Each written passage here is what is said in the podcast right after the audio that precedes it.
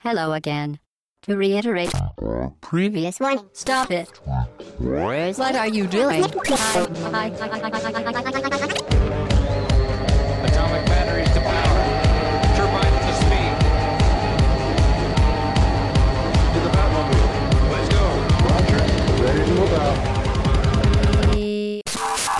Au bagageroute.fr, le podcast euh, session 152. Bonjour à toutes et à tous. Euh, c'est Futch aujourd'hui qui vous accompagne. Il n'y a pas eu des Il n'y a pas eu ben non, Éloigné. justement. Voilà, c'est le, c'est le, la petite touche euh, Chine qui n'est pas là aujourd'hui. Aujourd'hui, podcast thématique et donc pour m'accompagner, vous avez bien sûr reconnu Hobbs. Mais Bonjour, Salut Hobbs. Futch, j'allais dire salut Chine, mais salut Futch Non, et salut tout le monde. hein. Voilà. Euh, salut Pipo. Salut Futch, donc on n'a pas de copie de Chine aujourd'hui. Non, non, non. Je, je- On a un original de Futch. Voilà, Ouais. c'est déjà pas mal, c'est déjà pas mal. Déjà Ou pas une mal. copie peut-être de Fudge, copie chinoise. Bref, je sais pas.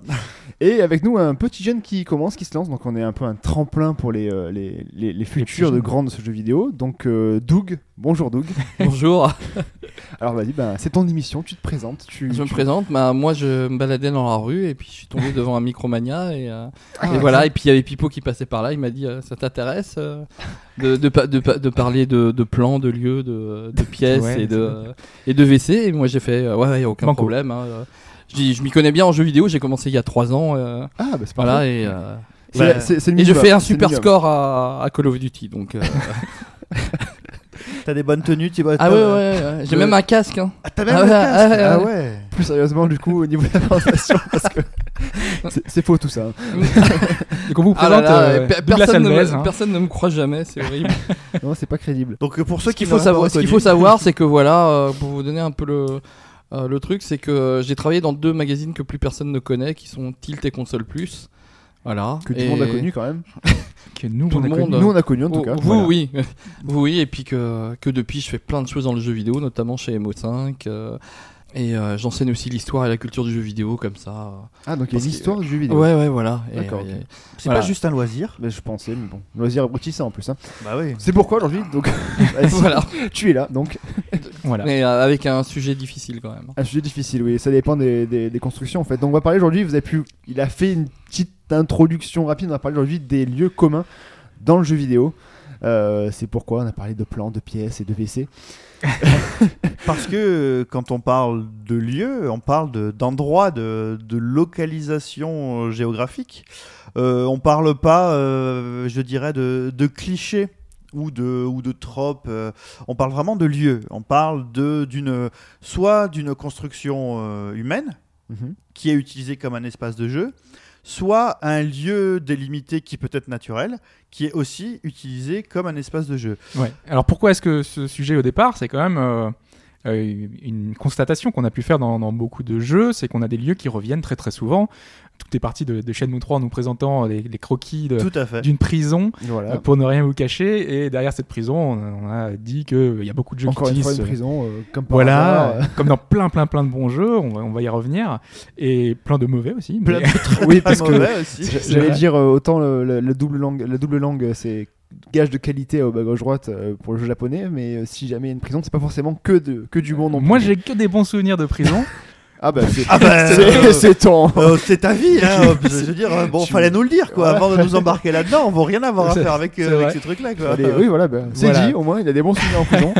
non, mais ce sont des lieux, en général, on, on l'a- on le dit souvent, enfin, notamment, il y a, il y a- ça fait très très longtemps que circule sur Internet cette fameuse liste de tous les clichés du jeu vidéo. Et on a ce fameux cliché qui veut que le, le jeu se balade dans beaucoup de lieux très très communs. Et ces lieux communs, on va y revenir. Et au lieu de faire simplement un constat et de dire, voilà, on va euh, dans des égouts, on va dans un, dans un manoir, et ben on va essayer d'expliquer pourquoi est-ce qu'on a fait ces choix, pourquoi est-ce que les développeurs font ces choix-là, pourquoi est-ce que ces lieux-là reviennent souvent.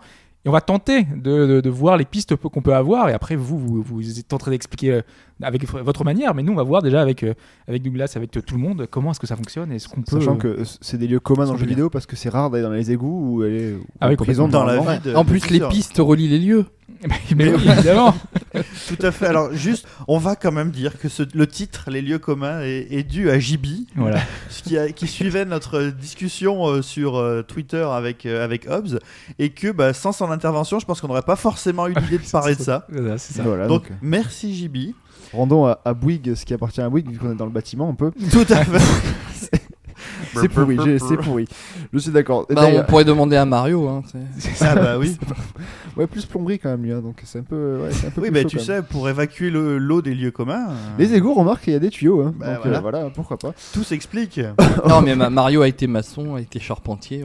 Ex- Il a, il, a, il a été Il a tout démolisseur aussi?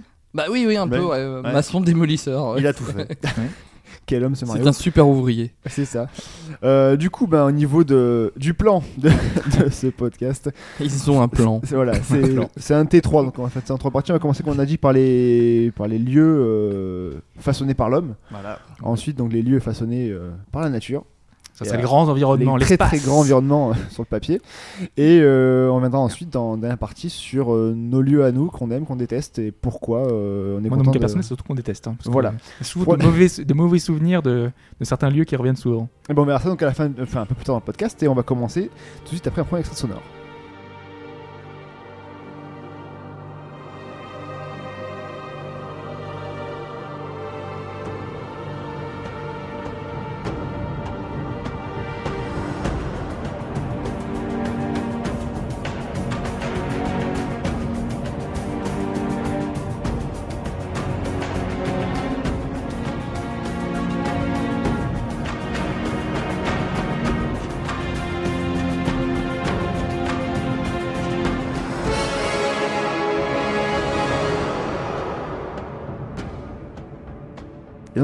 Dans, dans- sur, le, sur ce podcast thématique, donc on va, bah, Pipo, vas-y, euh, je te laisse la parole.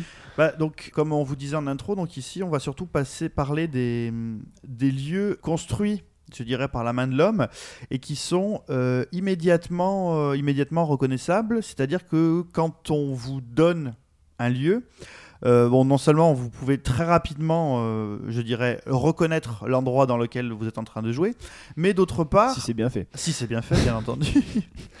Mais euh, d'autre part, euh, vous avez déjà, je dirais, une idée euh, très précise de ce que vous pouvez ne faire ou ne pas faire, ou quoi vous attendre de ce lieu. Typiquement, on va vous parler donc en trois parties des, des égouts, des prisons et des châteaux et ou manoirs. Dans la mesure où, euh, en réfléchissant sur le sujet, on s'est aperçu que c'était des lieux qui étaient particulièrement utilisés euh, de manière générale dans la fiction, parce que euh, bah, ils, avaient, ils avaient une utilité et surtout ils permettaient de poser des règles qui sont fondamentales dans un jeu. euh, Et qui sans- sont évidentes, quoi. et qui sont évidentes, Ouais. voilà, pour que vous n'ayez pas besoin de passer euh, deux heures euh, à comprendre ce que vous devez faire dans ce lieu-là. Voilà, parce que c'est c'est pas une pièce euh, vide dans laquelle euh, il va falloir t'expliquer, on te, on te donne la main, on te dit les règles. Là, si on te met dans certains lieux, bah, certains lieux, c'est évident pour le joueur, même pour un non-joueur, il arrive dans ce lieu-là et il a déjà plus ou moins les règles en tête. Il sait qu'il va falloir peut-être sortir, il sait peut-être qu'il va falloir euh, être sur ses gardes parce qu'il va y avoir des éléments qui seront difficiles envers lui. Et donc, on va voir ça tout le long de, ce, de cette première partie. Très bien, du coup on a décidé de commencer par les, par les égouts, la- la base, parce que Le, le plus bas. le plus bas Le possible. plus bas. Bon, il y a plus bas, il y a les catacombes. euh, il y Oui, a- ouais, ça, Ouais. oui, ça, Ah, Il y a les enfers, si vous voulez. Ouais, mais les enfers, c'est pas construit par l'homme. Enfin, Voilà. pour théorie. Normalement, enfin pour ça c'est autre chose. Le mais- concept est construit par l'homme. Peut-être. du coup, oui, on- c'est le, ça- c'est le plus bas niveau de l'échelle. Vas-y, donc euh, je te laisse. Non, on va parler de- donc des égouts et les couleurs. Des- bien sûr. Oh, voilà. pas mal, pas mal. Oui, c'est très. Bah, justement, une des caractéristiques number one des égouts, c'est que justement, pour un développeur, pour un créateur de jeu, tu peux faire la, tu peux faire la- l'économie d'un paquet de couleurs. Ah bah ça, Ah oui. Ça niveau représentation, c'est pas très très difficile hein, pour faire des égouts. euh, Ça ferait plus tu prends une fais- couleur, tu fais un marron, un, un vert un peu kaki. Ou du, euh, du noir, du Ou du noir avec noir. la forme des briques. Tu vois pas très. Ouais, C'est vrai que c'est assez rare de trouver des égouts euh, nickel. Joyeux. quoi. Propres. Hein. Ouais, Joyeux. ou en gros, en même temps, c'est pas le but parce que c'est justement, c'est vrai que les égouts, la, la première représentation qu'on a. Moi, c'est vrai que quand on en a discuté, moi je disais, je comprends pas les égouts. Enfin, je comprends pas forcément pourquoi avoir choisi ce lieu-là, parce que c'est quand même un lieu. Euh, En théorie, enfin, tu vois, tu, tu n'y vas pas. euh, je sais, je sais pas vous, mais moi, je suis jamais part descendu dans euh, les égouts. Mais, vous justement, êtes égoutier, quoi. Donc, euh, justement euh, Non mais après on va expliquer mais Ouais, ouais. pour moi c'est c'est un lieu qui est plutôt enfin voilà ragoûtant enfin qu'il y a des c'est pas beau ça mais sent ju- mauvais ju- justement. C'est- c'est l'opposé c'est de là où tu voudrais aller dans un jeu vidéo t'as envie quand même d'aller dans des endroits un peu euh, Non, t'as envie. t'as- t'as- de changer les idées tu vois Moi, je Ouais. pense que dans les jeux vidéo, t'as envie de faire des choses que tu ne peux pas faire dans la vie réelle. Or, or- et donc aller descendre- dans les égouts descendre c'est- dans les égouts, c'est pas quelque chose que euh, n'importe qui fait tous les Tu, tu... C'est le premier Non, truc mais- que non, transposer dans Ah les non, égouts, toi. on comprend très bien que l'idée je, euh, je, par- je parle pas seulement des égouts, mais euh, en, gros- en gros, euh, En gros, le jeu vidéo, euh, à la base, quand, euh, quand les premiers auteurs de jeux vidéo en, en réalisent, euh, ils, ils- ils sont euh, en grande partie dans leur fantasme.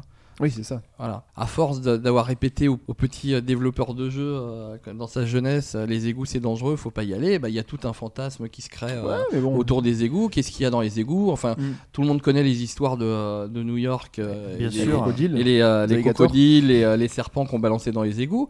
Enfin voilà, c'est Et pas. les tortues. Voilà.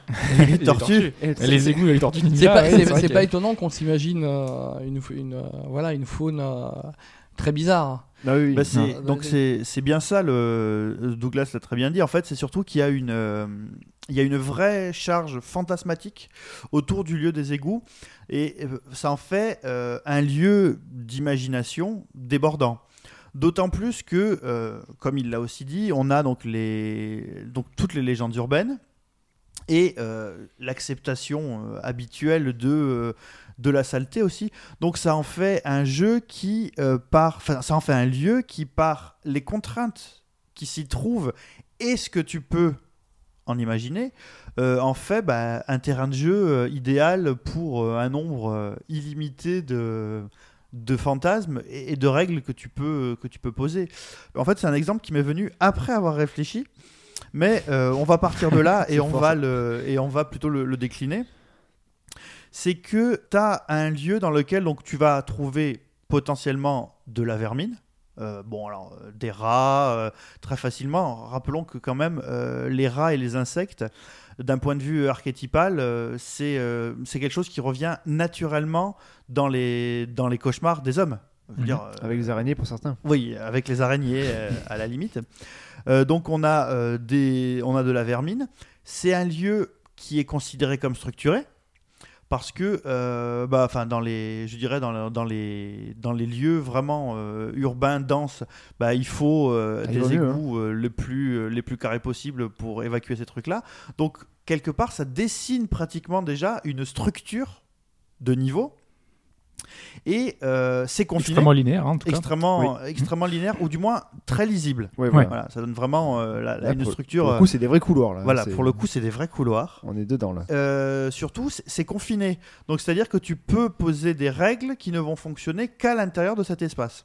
Et euh, moi, le- l'exemple auquel je suis arrivé après avoir euh, posé tout ça sur un morceau de papier, en fait, c'est le Mario premier du nom. Mais je parle pas de Super Mario Bros. Je parle de Mario Bros tout court. Le premier Mario, en fait, qui consistait à, euh, alors, euh, soit taper des tortues, soit taper des, euh, des mouches. Alors, la, la- la mouche qu'on ne retrouve comme euh, autre jeu de Mario que dans Super Mario Land. On retrouve pas la mouche autrement que dans Super Mario Land. Et où en fait le jeu était que nos euh, frangins euh, Mario, donc euh, qui sont Mario Mario et Luigi Mario, ça me Ouais, fait toujours Mario, Ou brosse, moi je les appelle brosse. euh, les brosses quoi, euh, doivent donc se débarrasser de, de ces vermines euh, en tant que plombier. Mais t'as aussi les, les t'as aussi c'est les petits piquants là. Il y a aussi les, les petits piquants. Et pour faire ça, bah, qu'est-ce qu'ils doivent faire en fait C'est que euh, la seule manière qu'ils ont de s'en sortir, c'est de prendre en fait ses ennemis en traite, c'est-à-dire que de, de taper sous ses ennemis qui sont sur des niveaux supérieurs pour les retourner et pouvoir les, euh, et pouvoir les piétiner. Le but étant aussi que Mario peut tabasser Luigi aussi. Hein. Le but Ils travaillent ensemble mais ils se tabassent dessus quand même. hein. C'est Bah, pour le sport. C'est Et puis tu sais, dans les égouts, personne t'entendra crier. Quoi. oui, c'est c'est autre chose. donc. Il y a peut-être un alien dans les égouts aussi, c'est dangereux. Il peut y en avoir. Mais En aussi. tout cas, ouais, c'est vrai que la, menace est, est présente dans les égouts souvent. Enfin, tu l'as expliqué avec les rats, avec euh, toutes les, les créatures un petit peu. Pas toujours, hein, parce que par exemple dans Half-Life, on se balade dans les, les sous-sols finalement de, Non, mais il y a- de Black Mesa. euh, il y a une- mais il y a une imagerie quand même qui est présente. euh, Mais dans- entre le, le- pas seulement l'égout, mais le, comme tu viens de le dire, le, le sous-sol, tout ce qui est sous la terre a déjà euh, mythologiquement un sens. Quoi. C'est euh, quand tu vis sous terre. Soit tu es un paria, euh, ça peut, on peut avoir l'image aussi de, des enfers, puisqu'on se rapproche des enfers. Tout Plus on fait, creuse, Mhm. plus on a cette charge mystique euh, et diabolique qui, euh, qui, qui apparaît. Et euh, moi, euh, moi, je me souviens là sur le coup, par exemple, de, de l'histoire humaine où par exemple il y a pas mal de sectes qui se retrouvaient par exemple dans les égouts de Rome et tout ça où, où il fallait cacher en fait les, les rencontres donc on les faisait C'était pas c'était des chrétiens en fait. Ah, ouais, à l'époque voilà, où hein. c'était pas. euh, une- Oui, oui, il y voilà. avait- il y en avait certainement d'autres. Mais, euh, et, euh, et aussi, le, le moi, en parlant de jeux vidéo, par exemple, j'ai un, un exemple qui est assez sympa. C'était dans le premier Yakuza. Où euh, en fait, euh, sous terre, il y avait euh, en gros le royaume des SDF. Quoi. Mm. C'est- et, et ça, c'est génial, quoi, une sorte de communauté qui vivait sous terre cachée. Ça, ça, c'est courant. tous c'est- et tout, Il y a même dans la, même la cour des miracles, etc. C'est aussi Oui, tout ce qui est égout. donc, et dans- le truc c'est ça, c'est qu'en fait, c'est euh, moi ce que ce que j'avais noté, c'est que c'était c'est gros, c'est un peu le lieu de la contestation. C'est donc ceux Mm. qui n'est Mm. pas visible, qui n'est pas immédiatement euh, perceptible, mais qui malgré le fait en fait de, de disparaître de la surface, a ses propres règles.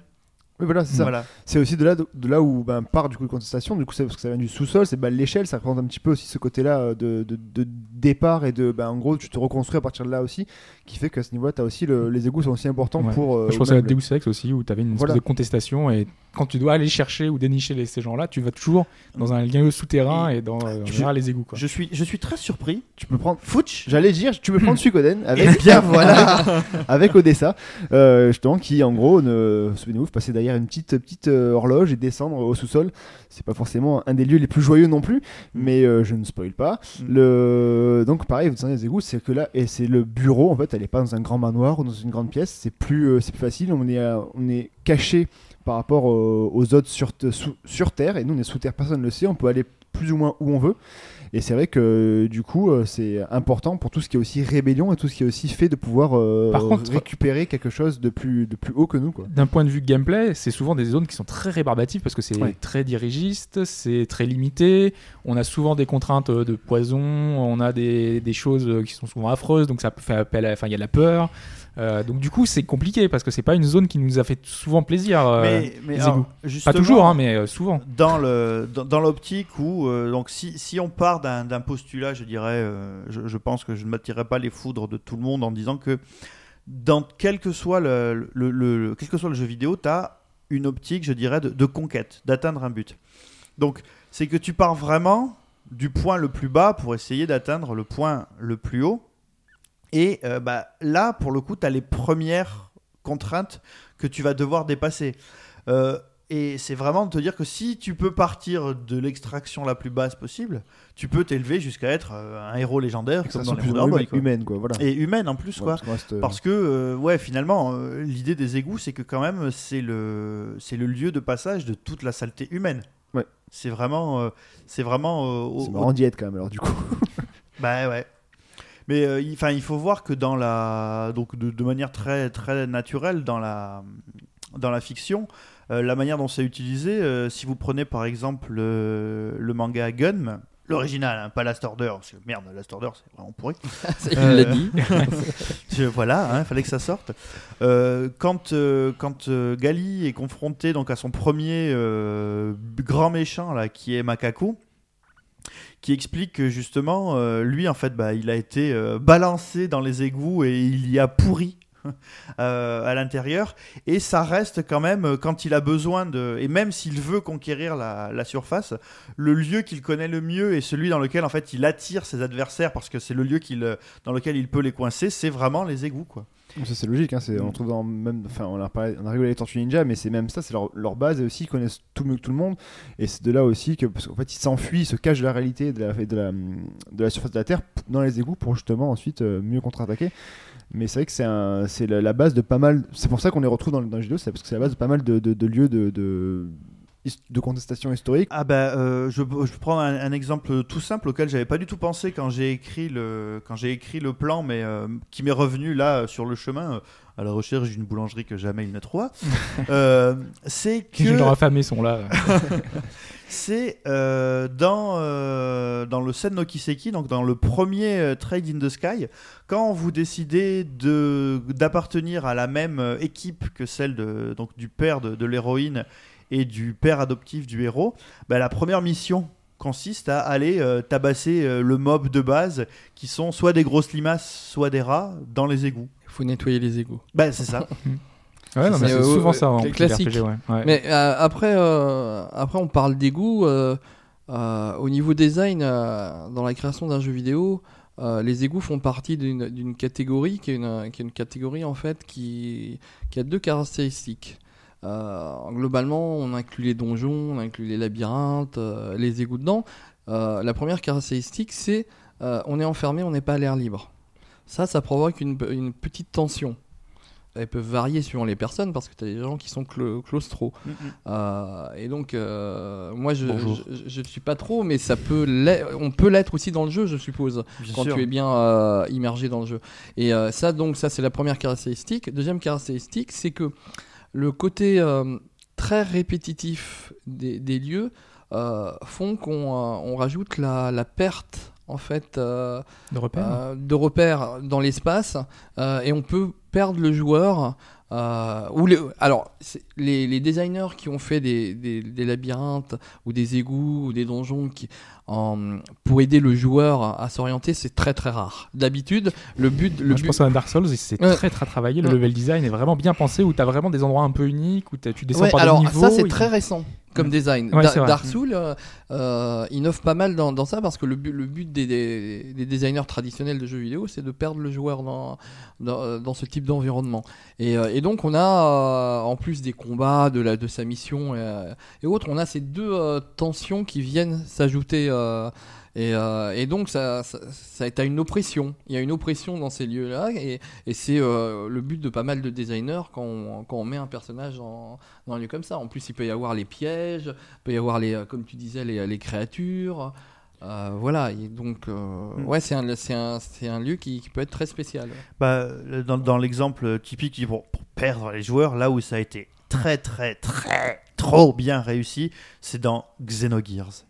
Le niveau des égouts de Xenogears, je veux dire, quel que soit ce qu'on peut penser de Xenogears en général, le niveau des égouts dans Xenogears, c'est quand même une purge horrible. intersidérale. C'est fait exprès. Hein. C'est, mais si, on, disons que si on suit, le, si on suit le- les, les directions données par Doug, c'est une réussite totale. Ah. Ah ouais, Parce que tu es vraiment au stade où, euh, enfin moi, j'ai failli ne jamais arriver, euh, enfin déjà au bout de ce niveau-là, mais au bout de Xenogears, profondément parce que j'arrêtais pas de me perdre, c'était horrible.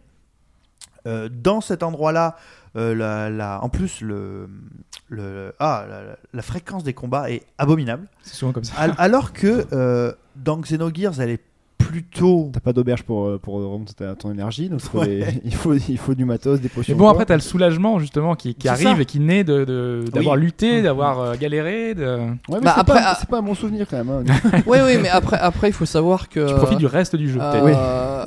à cette simple, époque-là, à l'époque du, du développement de Xenogears, ce qui n'est pas forcément le cas aujourd'hui, parce que le jeu vidéo c'est euh, très diversifié.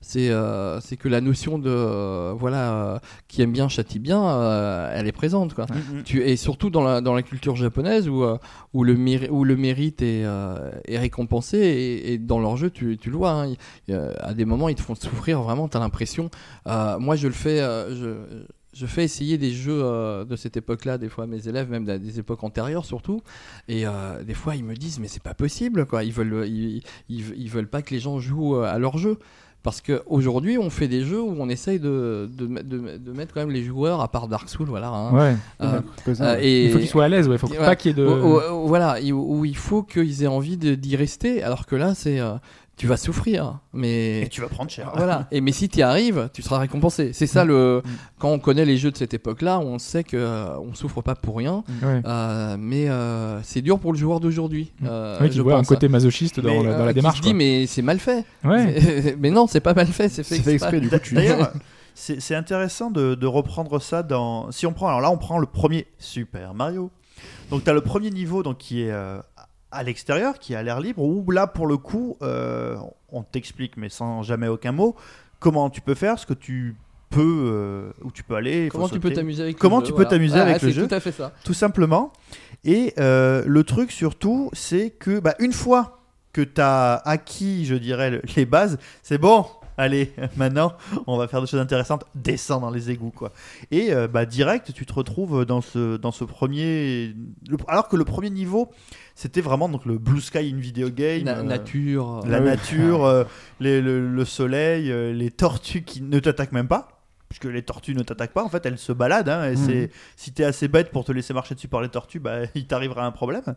Et là, directement, tu te retrouves sous terre avec déjà bon bah le, le thème euh, le thème de l'underworld euh, qui est aujourd'hui euh, enfin je sais pas mais ça vous arrive jamais des fois quand il vous arrive une situation dans la vie de tous les jours d'avoir euh, un espèce de réflexe à la con d'un- d'une musique qui joue dans votre tête et d'avoir le thème de l'underworld qui se met euh, tin, tin, tin. Pas étonnant. De l'Underworld, non.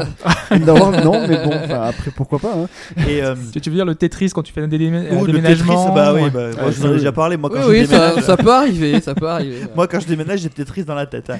Et euh, bah voilà, là, c'est ça, c'est que de suite, de, ce, ce deuxième niveau, alors c'est pas un pic de difficulté. Non, mais il y a le feu, il y a voilà. voilà, il y a. Y les, il y a c'est- les plateformes C'est mobiles. beaucoup moins accueillant. Bah, bien sûr. voilà. Imaginez si, euh, si Mario avait commencé avec le, les égouts. C'est Je ça. pense que les gens auraient eu une perception différente de Mario. Et, et c'est- c'est- il y a, a peut-être aussi l'idée, comme euh, je disais, donc, du passage de Mario Bros à Super Mario Bros, de se dire que là, on a passé une étape supplémentaire. On est sorti du jeu d'arcade vraiment sur mono, mono écran avec une structure, une seule règle et finalement euh, assez peu de comment dire assez peu de, de possibilités. Ah bah, si de, jeu- toute façon, de toute façon, euh, ce que tu dis, euh, de toute façon, c'est le, c'est une évolution de, c'est l'évolution du jeu vidéo. C'est les machines n'ont pas de, de possibilités techniques pour faire du, du scrolling Mhm. de base. Donc, à cause de cette contrainte technique, on fait des jeux sur un seul écran. Et euh, quand on a, quand le scrolling arrive, euh, c'est le plaisir de l'exploration qui arrive. Mhm. Moi, moi, je sais que je jouais à des jeux d'arcade à scrolling quand ils, quand ils sont arrivés et que euh, je jouais pas forcément euh, pour le score. Moi, j'ai jamais été un joueur qui, qui score. hein. Pourtant, j'ai commencé par des jeux à score qui me permettaient de gagner des vies. Mais après, quand le système de gagner des vies s'est arrêté en arcade, euh, moi, c'était principalement l'exploration des, nouveaux euh, euh, lieux. Pourquoi euh, euh, pourquoi je voulais avancer dans le jeu? Parce que je voulais voir les nouveaux graphismes, je voulais voir le nouveau boss, Voilà, je voulais voir les, les nouveaux ennemis. pour le coup, c'est c'est assez sommaire quand même. Les Voilà, égouts de et- Mario. euh, Et c'est vraiment ça, c'est que tu veux t'extraire de cet endroit qui est euh, bah, en deux couleurs, enfin un peu plus, mais le fond c'est quoi? C'est noir et Noir. les Noir et briques, bleu, et ouais, les bleu, briques bleues. bleu, ouais. Bleu voilà. brillant quand même un petit peu. Qui Ouais, il y a Ça, du bleu, bleu clair, bleu foncé. Il y a les voilà. plateformes jaunes, euh, il y a les plateformes jaunes, Voilà. euh, voilà, et puis c'est à peu près tout quoi. Donc la plupart, donc Mario, c'est, euh, il évolue, il est en dehors, enfin, il gambade dans la nature, après il descend donc dans les égouts. Ça, on a, on a bien vu à peu près euh, l'intérêt des égouts dans, par, les, par les créateurs de jeux vidéo. Et ensuite, donc le but de lui, c'est d'aller dans le manoir, mais avant ça, on peut vite être coincé en prison et euh, sans passer par la case euh, départ, sans prendre l'argent, etc.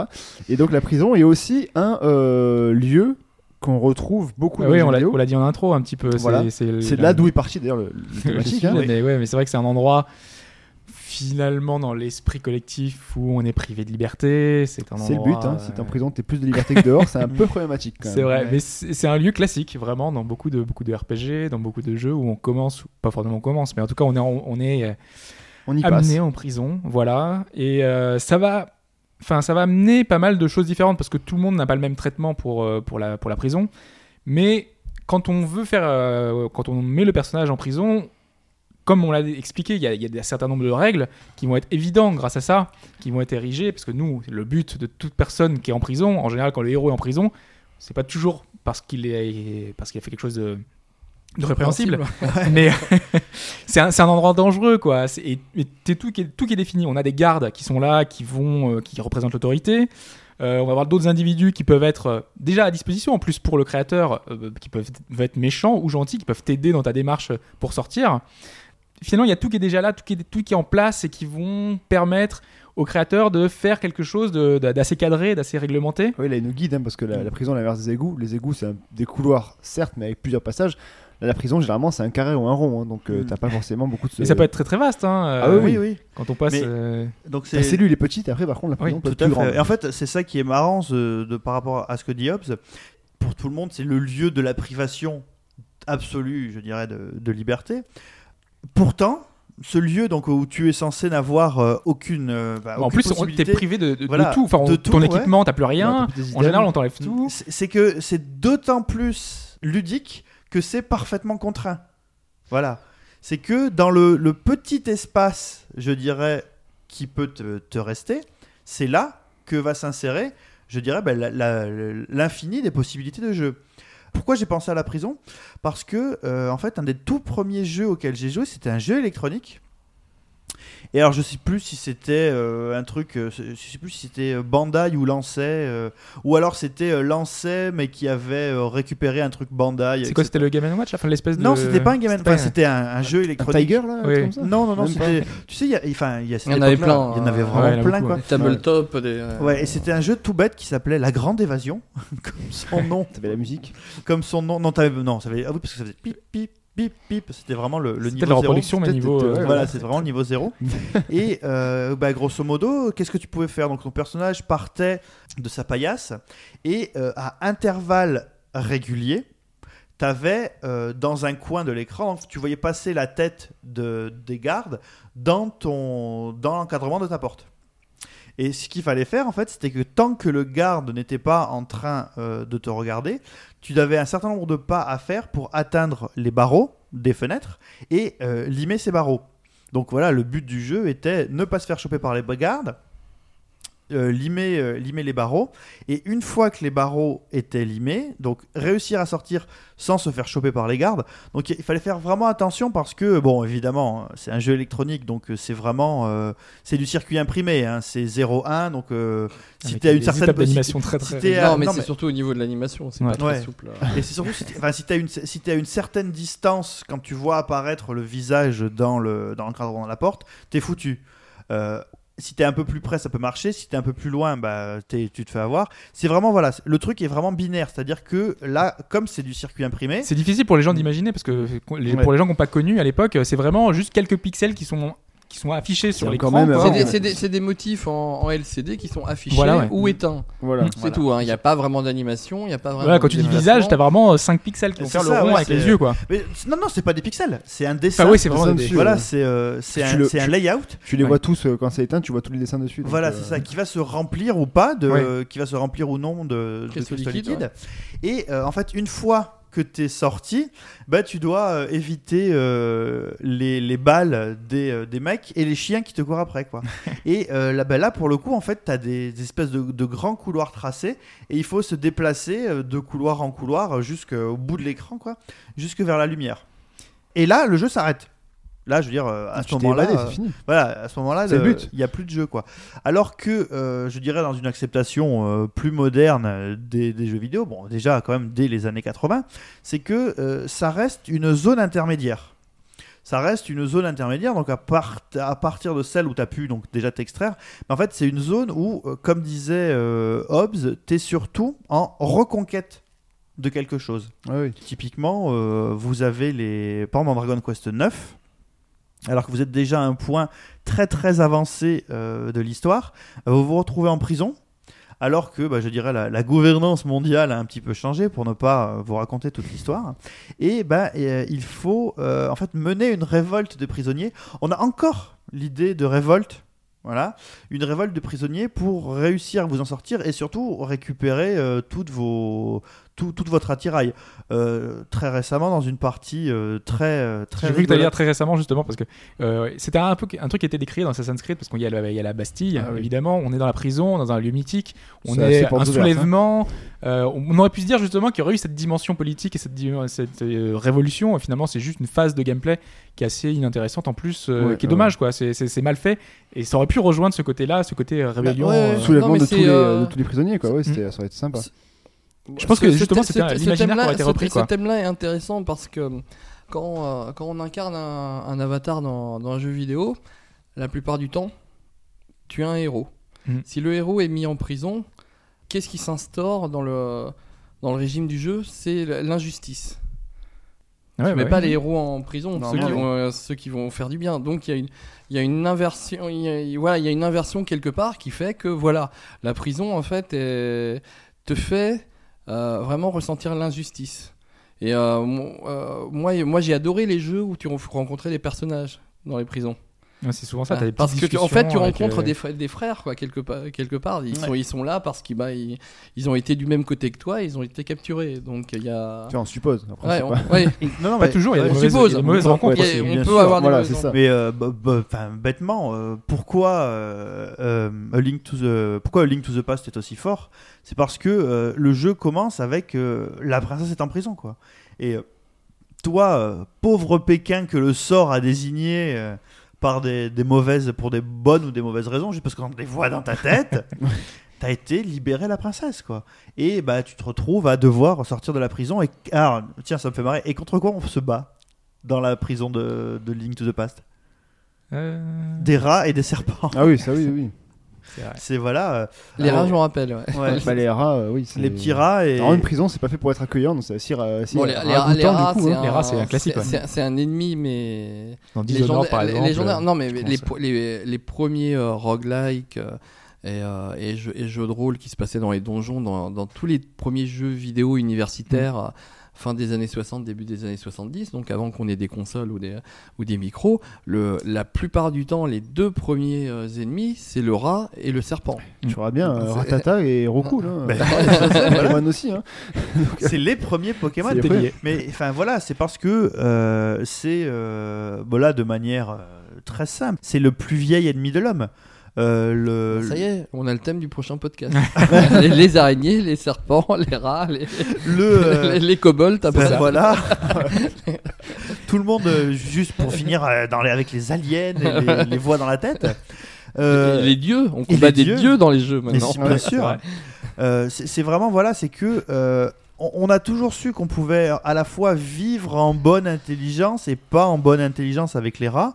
Euh, parce que bah voilà c'est le c'est le royaume de la saleté et puis c'est une menace imminente le rat qui a l'air de rien bah si euh, s'il pisse sur ta bouffe tu peux choper la leptospirose Si et s'il te mord tu peux attraper des trucs euh, bien Bien violents aussi quoi Et dans certains jeux, quand même, ils utilisent le rat pour euh, te, te donner des issues. Tu, tu sais que tu vas devoir aller là dans ce, en, en prends le suivant le, rat, tu vas pouvoir aller dans oui. les égouts, tu vas pouvoir euh, suivre une piste finalement. euh. C'est aussi un moyen de sortir. Oui, oui, euh, c'est ça, en fait. que c'est assez paradoxal parce que la prison normalement nous la prison donc c'est la privation de tout ce qui est liberté sauf que dans les jeux vidéo il y a quand même un moyen c'est quand même plus ou moins le but c'est pas non plus de rester enfermé à vie Ouais. t'es quand même assez guidé aussi par rapport euh, pour t'évader quoi c'est une sortie facile À ce niveau-là, moi, il y a un paradoxe euh, dans un certain jeu qui avait été assez mis en avant, c'est assez- un jeu récent encore. Euh, dans The Witcher 2, quand le jeu avait été présenté, la première mission qu'ils ont présentée, c'est la mission de la prison. Et ils l'ont mise en avant en expliquant qu'il y aura des libertés dans le jeu. C'est un des jeux qui est non linéaire au possible. Et ils ont mis en avant cette possibilité-là. Et c'est ça qui est intéressant, c'est de voir que finalement, dans un lieu où on est privé de, tout, un tas de choses, qui va être super linéaire, et ben on va te permettre de- d'avoir plusieurs possibilités, d'avoir différentes approches. Euh, tu commences avec vraiment rien, mais avec rien, tu vas pouvoir te débrouiller pour pouvoir soit eh ben, éteindre des, des lampes pour passer dans le noir, soit prendre des trappes et passer dans un passage souterrain, soit y aller à la bourrin et tuer tout le monde. Et tout ça aura des conséquences à la suite de, de tout ça, mais tu as plein de possibilités qui t'ont- sont offertes. Et finalement, tu pas besoin d'avoir une grande étendue libre, parce que finalement, tu auras pas grand-chose à faire, tu seras libre, mais à quoi bon? Mhm. c'est pas c'est pas grave quoi. Tu peux avoir un chemin euh, simplement euh, entre guillemets simple et on peut t'offrir pas mal de liberté. Et ce, paradoxe je trouve intéressant rien qu'avec les prisons parce qu'on a ce type d'approche qui sont possibles parce que tu es limité parce que tu finalement cette- ces limites là elles peuvent servir au game designer et derrière on peut te travailler quelque chose euh, C'est ça, aux petits ton- oignons quoi. je pense que les prisons normalement sont choisies pour c'est la phase généralement au niveau gameplay où t'as beaucoup d'énigmes t'as beaucoup de- d'infiltration beaucoup de c'est Ah plus, bah, plus de réflexion Ouais. ou de- du bourrinage aussi que tu peux tu c'est pas un- pas parce que c'est un lieu clos que c'est forcément Voilà, derrière euh, Généralement, c'est facile de dire, enfin, la prison est utilisée plus pour mettre en avant des gameplays aussi que, que Deux- uniquement au niveau scénario, quoi. Deux exemples, deux exemples. Un euh, très récent et un pas récent du tout. Euh, donc le récent c'est euh, and the Pirate's Curse. a la prison dedans. Bien ouais. Ah ouais. Euh, en fait, euh, quand tu te retrouves dans, dans l'île euh, désert, euh, pyramide et j'en passe, bah, en fait, tu te retrouves emprisonné, soi-disant que tu es la, la princesse du royaume de cette île qui est revenue, mais que tu es en prison. Mais en fait, c'est une sorte de, c'est une prison dorée, quoi. C'est-à-dire qu'en fait, t'as une espèce de chaise magnifique dans laquelle tu peux te coucher. En plus, les, en fait, tous les personnages féminins du jeu sont euh, capturés et mis en prison et ont tous, Ça va, euh, tranquille en fait. C'est c'est bien. Ouais, voilà, en tous des, des, des tenues de, de princesse de l'espace. D'accord, oui. Voilà, Pourquoi euh, pas. pourquoi pas. euh, donc, euh, enfin, si, si vous faites le jeu, vous comprendrez. Si vous avez fait Star Wars, si vous avez vu Star Wars, si vous avez vu le Retour Ouais. du Jedi et le, et le bikini en fer de, de Leia, vous comprendrez Ah, encore plus ça, vite. tu veux dire euh, galactique. C'est ça la tenue Pour moi, galactique. Oui, d'accord, ok. Oui, oui. oui, oui, ça C'est logique euh, en même temps. Bah, euh, Chanté, donc qui est qui est l'héroïne et qui ne veut pas euh, rester là-dedans, bah, elle se retrouve dans une phase où euh, elle doit, plus qu'elle a perdu tout son équipement. Alors, Chanté, c'est un, un action, euh, un action plateforme. Donc, tu as récupéré des pouvoirs type euh, double saut. Non, t'as pas encore eu. Enfin, là, c'est le quintuple saut, mais tu l'as pas encore eu. Mais tu as des coups plus puissants, tu as des nouvelles armes, tu as des coups spéciaux. Là, t'as plus rien. Là, tu repars vraiment euh, au niveau zéro. Et la seule chose qui te reste à faire, en fait, c'est d'éviter tous les gardes de la prison en te euh, cachant dans les ombres, en passant par-dessus ou en dessous d'eux. Et en plus, tu dois aller libérer tous les autres personnages féminins qui, eux, n'en branlaient pas une. T'as t'as ça. le héros, t'es le héros comme tu dis. Voilà, c'est t'es vraiment l'héroïne, donc c'est vraiment toi qui dois, qui dois porter le truc. Donc, euh, bon, voilà, là, c'est. Chanter en fait à, à ceci d'intéressant en, en action plateforme, c'est que, euh, comme je vous avais déjà dit, pour moi, c'est vraiment le, c'est un des successeurs spirituels des, des Wonder Boy. Donc, du coup, il a vraiment. euh, Et il s'est placé. il voilà, placé, dire. Il a vraiment cette, euh, je dirais, ce- cette, cette approche purement archétypale. Euh, après, un autre jeu en fait là qui se passait entièrement à l'intérieur d'une prison et qui pour le coup était euh, assez particulier, assez déprimant d'ailleurs, c'était Eden Blues. Ah oui. Alors qui nous a été rappelé euh, sur euh, Twitter par euh, Morolian. Et euh, en fait, c'est un jeu donc de R informatique. Ça ne nous rajeunit pas. Je l'ai ah, en boîte. et Ah, moi, je l'ai pas connu. Alors, ouais, je veux bien que vous me décriviez un petit J'aurais peu. dû le- l'amener. Ah bah, euh, grosso modo, en fait, c'est le but du jeu et dans un futur euh, pas forcément si lointain. Euh, les robots ont gagné et euh, ils ont mis tous Ils les humains. Et ils ont mis, ils ont, ouais, ils- ils- non mais là c'est bon, ils l'ont fait. Robotron, c'est ça Voilà, ouais. Là ils ont bien, les, les robots ont gagné et euh, tous les humains sont en prison. Et toi, petit avatar faible, extrêmement faible, au point que en fait ça fait partie de ces jeux où le début est beaucoup plus difficile que tout le reste. Dans la mesure où en fait au début euh, t'as euh, juste euh, alors t'as c'est vraiment sur le mode répartition de points jeu de rôle. T'as 100 points en vitalité et, et en force je crois que tu dois et tu as une troisième caractéristique qui est témérité qui où tu commences avec zéro donc c'est à dire que tu n'as absolument aucun courage. Et en fait tu dois tweaker ces choses là en permanence et au fur et à mesure que tu avances Ça se présente sous quelle forme? C'est une espèce de, de donjon RPG finalement ou- non c'est vu de Comme un jeu d'aventure en fait. euh, Ouais, c'est- c'est c'est- c'est de la fausse isométrique. hein. Arrête-moi, Doug, si je dis une connerie. Euh, c'est de la, c'est de la fausse isométrique. C'est pas tout à fait vu de dessus. C'est pas tout à fait vu euh, en vue Ouais, C'est isométrique. une, c'est une, euh, dans le, en, ouais, en sens général, c'est une, une axiométrie. Voilà. Voilà. Mm. Vous chercherez euh, sur internet. Parce que- Il y a trois personnes qui ont compris. Est-ce que là. ça aide plus que. Mais si, si, si, Si, ils, vont, si, ils vont aller chercher le, Bah, le euh, mot et très, très simple. Si vous avez Cherchez vu, Blues, ce sera plus simple. si vous avez vu le premier, le premier Metal Gear, c'est voilà, c'est une représentation un peu à la comme le premier Metal Ah, Gear. premier Metal Gear en 3D ou euh, non, Metal non, Gear, pas Metal Metal Gear Solid, Metal Gear tout court. Gear. Bah, le, le, le- la problématique quand tu fais des jeux 2D, c'est que euh, quand tu fais des, des jeux euh, vue de de top, vue hélicoptère, Mhm. c'est qu'on peut pas euh, représenter par exemple les quatre phases d'un bâtiment. Mhm. Donc des fois on a des perspectives qui sont très très bizarres. Ouais, c'est pas faux. Là. D'où ne Voilà. pas faire forcément l'intérieur non plus à la Dragon Quest quoi. Tu Oui. veux dire les toits, tu fais Tu- juste euh, des petits, des petits Ou, contours. euh, ou Wonder Boy en fait t'enlèves devant les. Oui, voilà aussi. les, les Oui. portes. Euh, donc là, grosso modo, bah, tu dois. euh, la, la première partie du jeu est très difficile dans la mesure où t'as pratiquement aucune indication et euh, c'est juste euh, le, le- le tout petit peu de choses que tu peux faire pour commencer qui vont te permettre de savoir à, quelle euh, fréquence les robots passent dans les couloirs, euh, quel type de ronde ils font et euh, bah, comment tu, tu vas pouvoir t'en sortir. Donc voilà, c'est un jeu très très archétypal aussi au niveau de la prison. Sauf que pour l'époque, en fait, et comme c'était un jeu euh, R informatique, il permettait des, des interactions beaucoup beaucoup plus larges. Euh, bon, sans, il y a, il y a une partie jeu d'aventure, on va dire. Voilà. C'est un peu plus que juste du, du Game Watch, hein, comme je, comme je Et donc le but ce sera de sortir de la prison. Bon après j'imagine Mais qu'il y a ouais, plus. mais, après, euh, après, euh, après l'inconvénient, euh, euh, du lieu de la prison pour le, pour le designer, c'est que euh, on, a, on a tous vu, lu euh, dans des BD, dans des romans, euh, dans des films, euh, des gens qui s'évadent de prison. Donc on a, les, euh, on a disons, les, les tactiques euh, les plus éprouvées qu'on des connaît, qu'on tous. hein. C'est euh, attraper le gardien pour lui prendre les clés Ouais, quand voilà. il passe pas loin des barreaux, euh, faire du bruit, des trucs comme ça. Après, moi je pense que ce qui est compliqué, c'est justement de créer, de créer une évasion De euh, surprendre. originale, Hmm. de surprendre dans une prison. Donc je, je, je pense que, je pense que. Mais il y a des exemples. Hein. Enfin, moi, je pensais à, à Oui, Riddick, par exemple, qui avait été créé dans l'optique que notre personnage qui est fort, contrairement à Ouais. Blues, qui- Mm. lui, pour le coup, il est vraiment puissant dans cette prison. Il est très très fort. Il est plus intelligent que les autres. Il est plus. Il voit la nuit. La nuit. Il a vraiment des avantages qui sont très intéressants. Et ben, ce personnage-là, il est dans une prison où tu ne peux pas, personne ne s'est jamais échappé. Donc, comment est-ce qu'il va faire? Il a pas de principe. Il a pas de, il a pas l'idée, quoi. Donc, euh, il va falloir qu'il trouve la solution dans cette prison-là. Et, et il y arrive plus ou moins, mais voilà, c'est la démarche, c'est d'arriver à trouver une solution alors qu'il n'a pas la solution classique. Il pourra pas taper un garde et sortir la- en prenant la clé, ça, ça Mm. marchera pas, quoi. Il n'y a, pas ce moyen-là. Donc, Ah. ce sera marrant de, de- justement de voir comment ils font, quoi.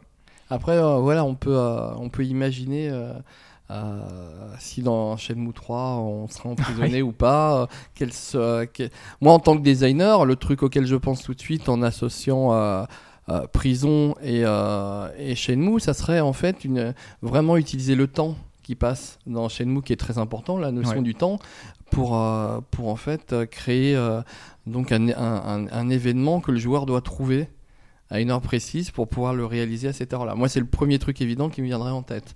Mais je sais pas si dans l'ère moderne, est-ce que euh, Yu Suzuki Ouais, je pourra le faire? Bah, C'est toute la contrainte et les difficultés d'aujourd'hui, Il peut tout faire après s'il veut, mais après, est-ce que Attends, je te rappelle que quelqu'un est en train de ressortir Night Trap. Donc, euh, connaître les événements, apprendre l'heure exacte de- des événements, c'est un truc qui va être remis au goût du jour. Non, mais c'est vrai, on peut très bien imaginer qu'il y a une fente dans le mur, un, un truc comme ça dans, dans Shenmue 3, et que si tu regardes bah, à 17h15, il y, a un- il y a un mec qui, qui, te, qui, te, qui te donne un renseignement, qui te parle ou qui te donne un Et objet. pour ceux qui n'ont jamais fait Shenmue, Voilà. 17h15, c'est vraiment, tu dois attendre, mais pour de vrai, dans de- du vrai temps. Ouais. Du vrai temps que tu Après, perds c'est un- toi. c'est- Oui, c'est oui. c'est un temps accéléré, mais c'est quand même un. Ah ouais. euh, Oui, oui, dans Shenmue, c'est un temps accéléré, mais euh, par exemple, je sais pas, c'est peut-être 2 minutes correspondent à 15 minutes, donc il faut, il faut être synchro. Ouais, mais la- enfin, Voilà. dans Shenmue, vraiment l'important, c'est la notion de rythme, quoi. C'est Ouais. tout le enfin, Rio fait tout lentement, on va dire. C'est c'est- Oui, après- posé, c'est c'est calme, c'est. Même quand il court, il est assez lent, Rio. il se retourne. Oui, après, il y a des raisons techniques pour ça aussi. mais. euh, Ouais, c'est pour ça que je, je me disais que c'est peut-être pas possible aujourd'hui, quoi. C'est c'est compliqué aujourd'hui. le Pourquoi joueur pas pressé, Tu l'as plus ou moins dans, dans The Witcher quand même, mais tu peux avancer le temps dans The Witcher. Tu Ouais. vois que tu pourras faire le Ouais. rabbit mode comme dans Mais tu Lifeline. peux, hein, tu peux, hein, tu peux très bien euh, dans Shenmue euh, te dire je vais faire une sieste et je me réveille à telle heure. hein, c'est Oui, tout à fait possible. C'est en prison. C'est tout à fait dormir, possi- quoi. c'est tout à fait possible euh, Ah, mais comme à inclure comme mécanisme. hein. comme c'est au c'est en quelle année que ça se passe déjà euh Mille- 87. 1986 Ouais. et 87. Donc ouais. euh, soit tu mets euh, sur ta montre euh, Casio, tu mets une alarme parce que tu n'auras pas de téléphone malheureusement. Mais tu euh. l'as pas Euh, non oui. plus dans ta montre, ils te prennent tout. Ah bah oui, en prison t'as plus rien du tout. T'as plus rien. Bah oui. Bah, en fait, c'est en fait ce qui est marrant surtout, Ouais, c'est que mais temps- ça c'est un peu une problématique de design. Si l'interface du jeu à l'heure tout le temps, tu vas pas. le- Ah enfin, oui, c'est- vrai. Beaucoup de designers vont pas vouloir l'enlever ouais. pour. euh, et en même temps, ça pourrait être vicieux parce que ça pourrait donner une- un indice au joueur en disant ah. Ah, il y a pas il y a- un truc un qui. truc Tout à fait. Il faut enlever Et- le soleil par la fenêtre. Et, et ouais. justement, justement, te dire que le, comme tu n'as pas, je dirais, la représentation du temps euh, habituel, bah, il faut que tu trouves une autre Écoute, échelle. écou- écoute, Ouais. t'as un trou dans la prison, Voilà. t'as le soleil qui passe, t'as Ouais, l'ombre du Bah, soleil, voilà. Tu sais quelle heure il est par rapport Le à garde ouais, qui ouais. prend sa pause déjeuner peut-être à une telle, C'est telle un peu heure. compliqué quand même, les gars. là, Si, si, si, si, si, il faut, il faut faire Ah des bah trucs non. bien compliqués. Non, non, faut, tu vois, euh, mais faut On challenger parle le de Yu. Suzuki, quoi. C'est- Tu vois, Ouais. c'est c'est quelqu'un qui a des idées. Pas comme du mec qui a fait la outrun, quoi. non, non, Oui, mais il faut. mais- Ah, ah, je suis Les désolé, on désolé, c'est peut-être que certains euh, euh, auditeurs ne seront pas d'accord, mais moi, moi j'aime j'aime bien quand même les jeux où, euh, où tu as un challenge et, euh, Ah, mais clairement, clairement. et où il faut où tu es super content de l'avoir résolu. il faut rentabiliser le, le Shenmue 3. Donc, si tu c'est- dénoies les gens. C'est bien ça. Donc, c'est que le lieu intermédiaire qui est la prison, euh, ça reste peut-être plus un lieu euh, associé à l'idée de challenge, justement, et à- au dépassement de ce challenge.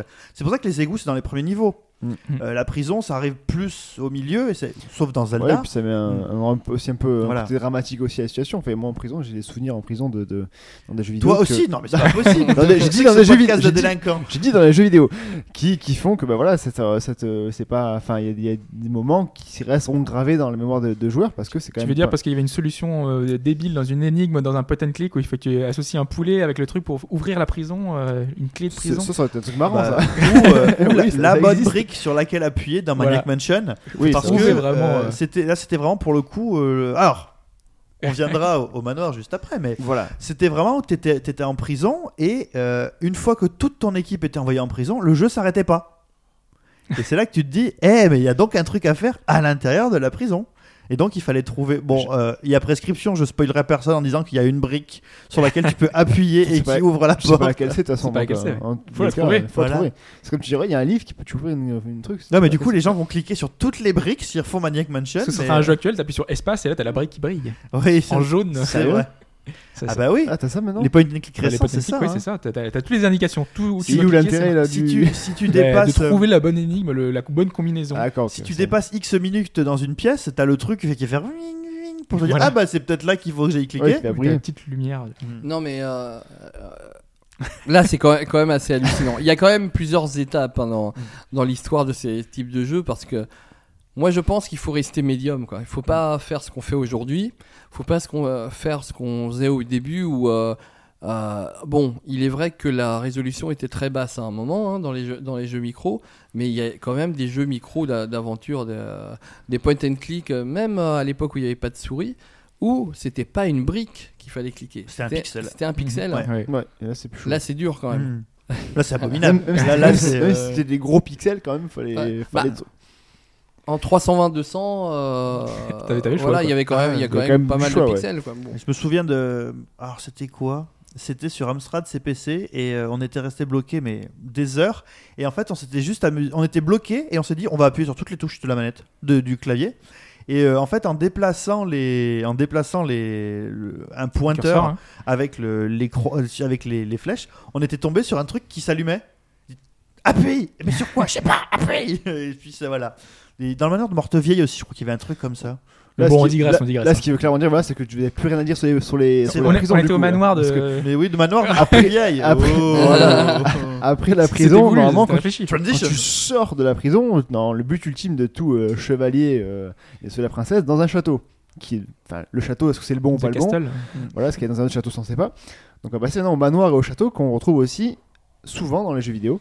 Mm. Et euh, On peut bah, dire toujours même, en fait, non Ah presque, bah ouais, oui, comme- le- ouais, le- quasiment. ouais. beaucoup de Il y a même la- des jeux qui sont exclusivement dans, dans des manoirs. hein, euh, ça, c'est qui sont aussi euh, pas mal flippants.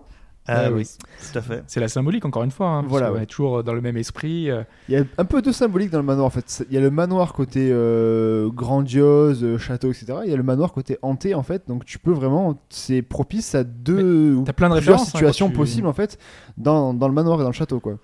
Mais alors par rapport à donc pour rester donc euh, le- le- la, la- la- la grande demeure euh, pour rester je dirais dans l'optique de, de conquête qu'on décrit euh, depuis le début donc tu pars de, l'extraction de la boue Du pont-levis. du voilà à un moment t'es es bloqué t'es bloqué dans l'histoire on te met en prison parce que tu n'avais pas à t'introduire à cet endroit là et en fait tu vas excuse-moi vers la, la partie haute en fait tu pars du Le donjon. point le plus bas et tu vas vers la partie la plus haute donc qui peut être euh, la tour de Dracula Ouais. mais euh, la tour de Dracula bah, bien enfin, mise en avant avec la lune derrière, un plan magnifique qui fait que suspendue en plus tu sais même pas comment elle peut tenir Voilà. là où elle tient quoi et qui est bah, euh, le- ce point le plus haut donc qui est le, le château et où le manoir d'un point de vue design, hein, tu te dis c'est là où il va falloir aller, c'est le point à atteindre, c'est euh, tout ton cheminement, on va aller vers, vers là, vers, vers la hauteur. aller quoi. plus haut quoi. C'est ça c'est vraiment euh, aller plus haut comme dirait euh, comme dirait Tina Arena Voilà. Euh, et ben voilà enfin si, si on y réfléchit bien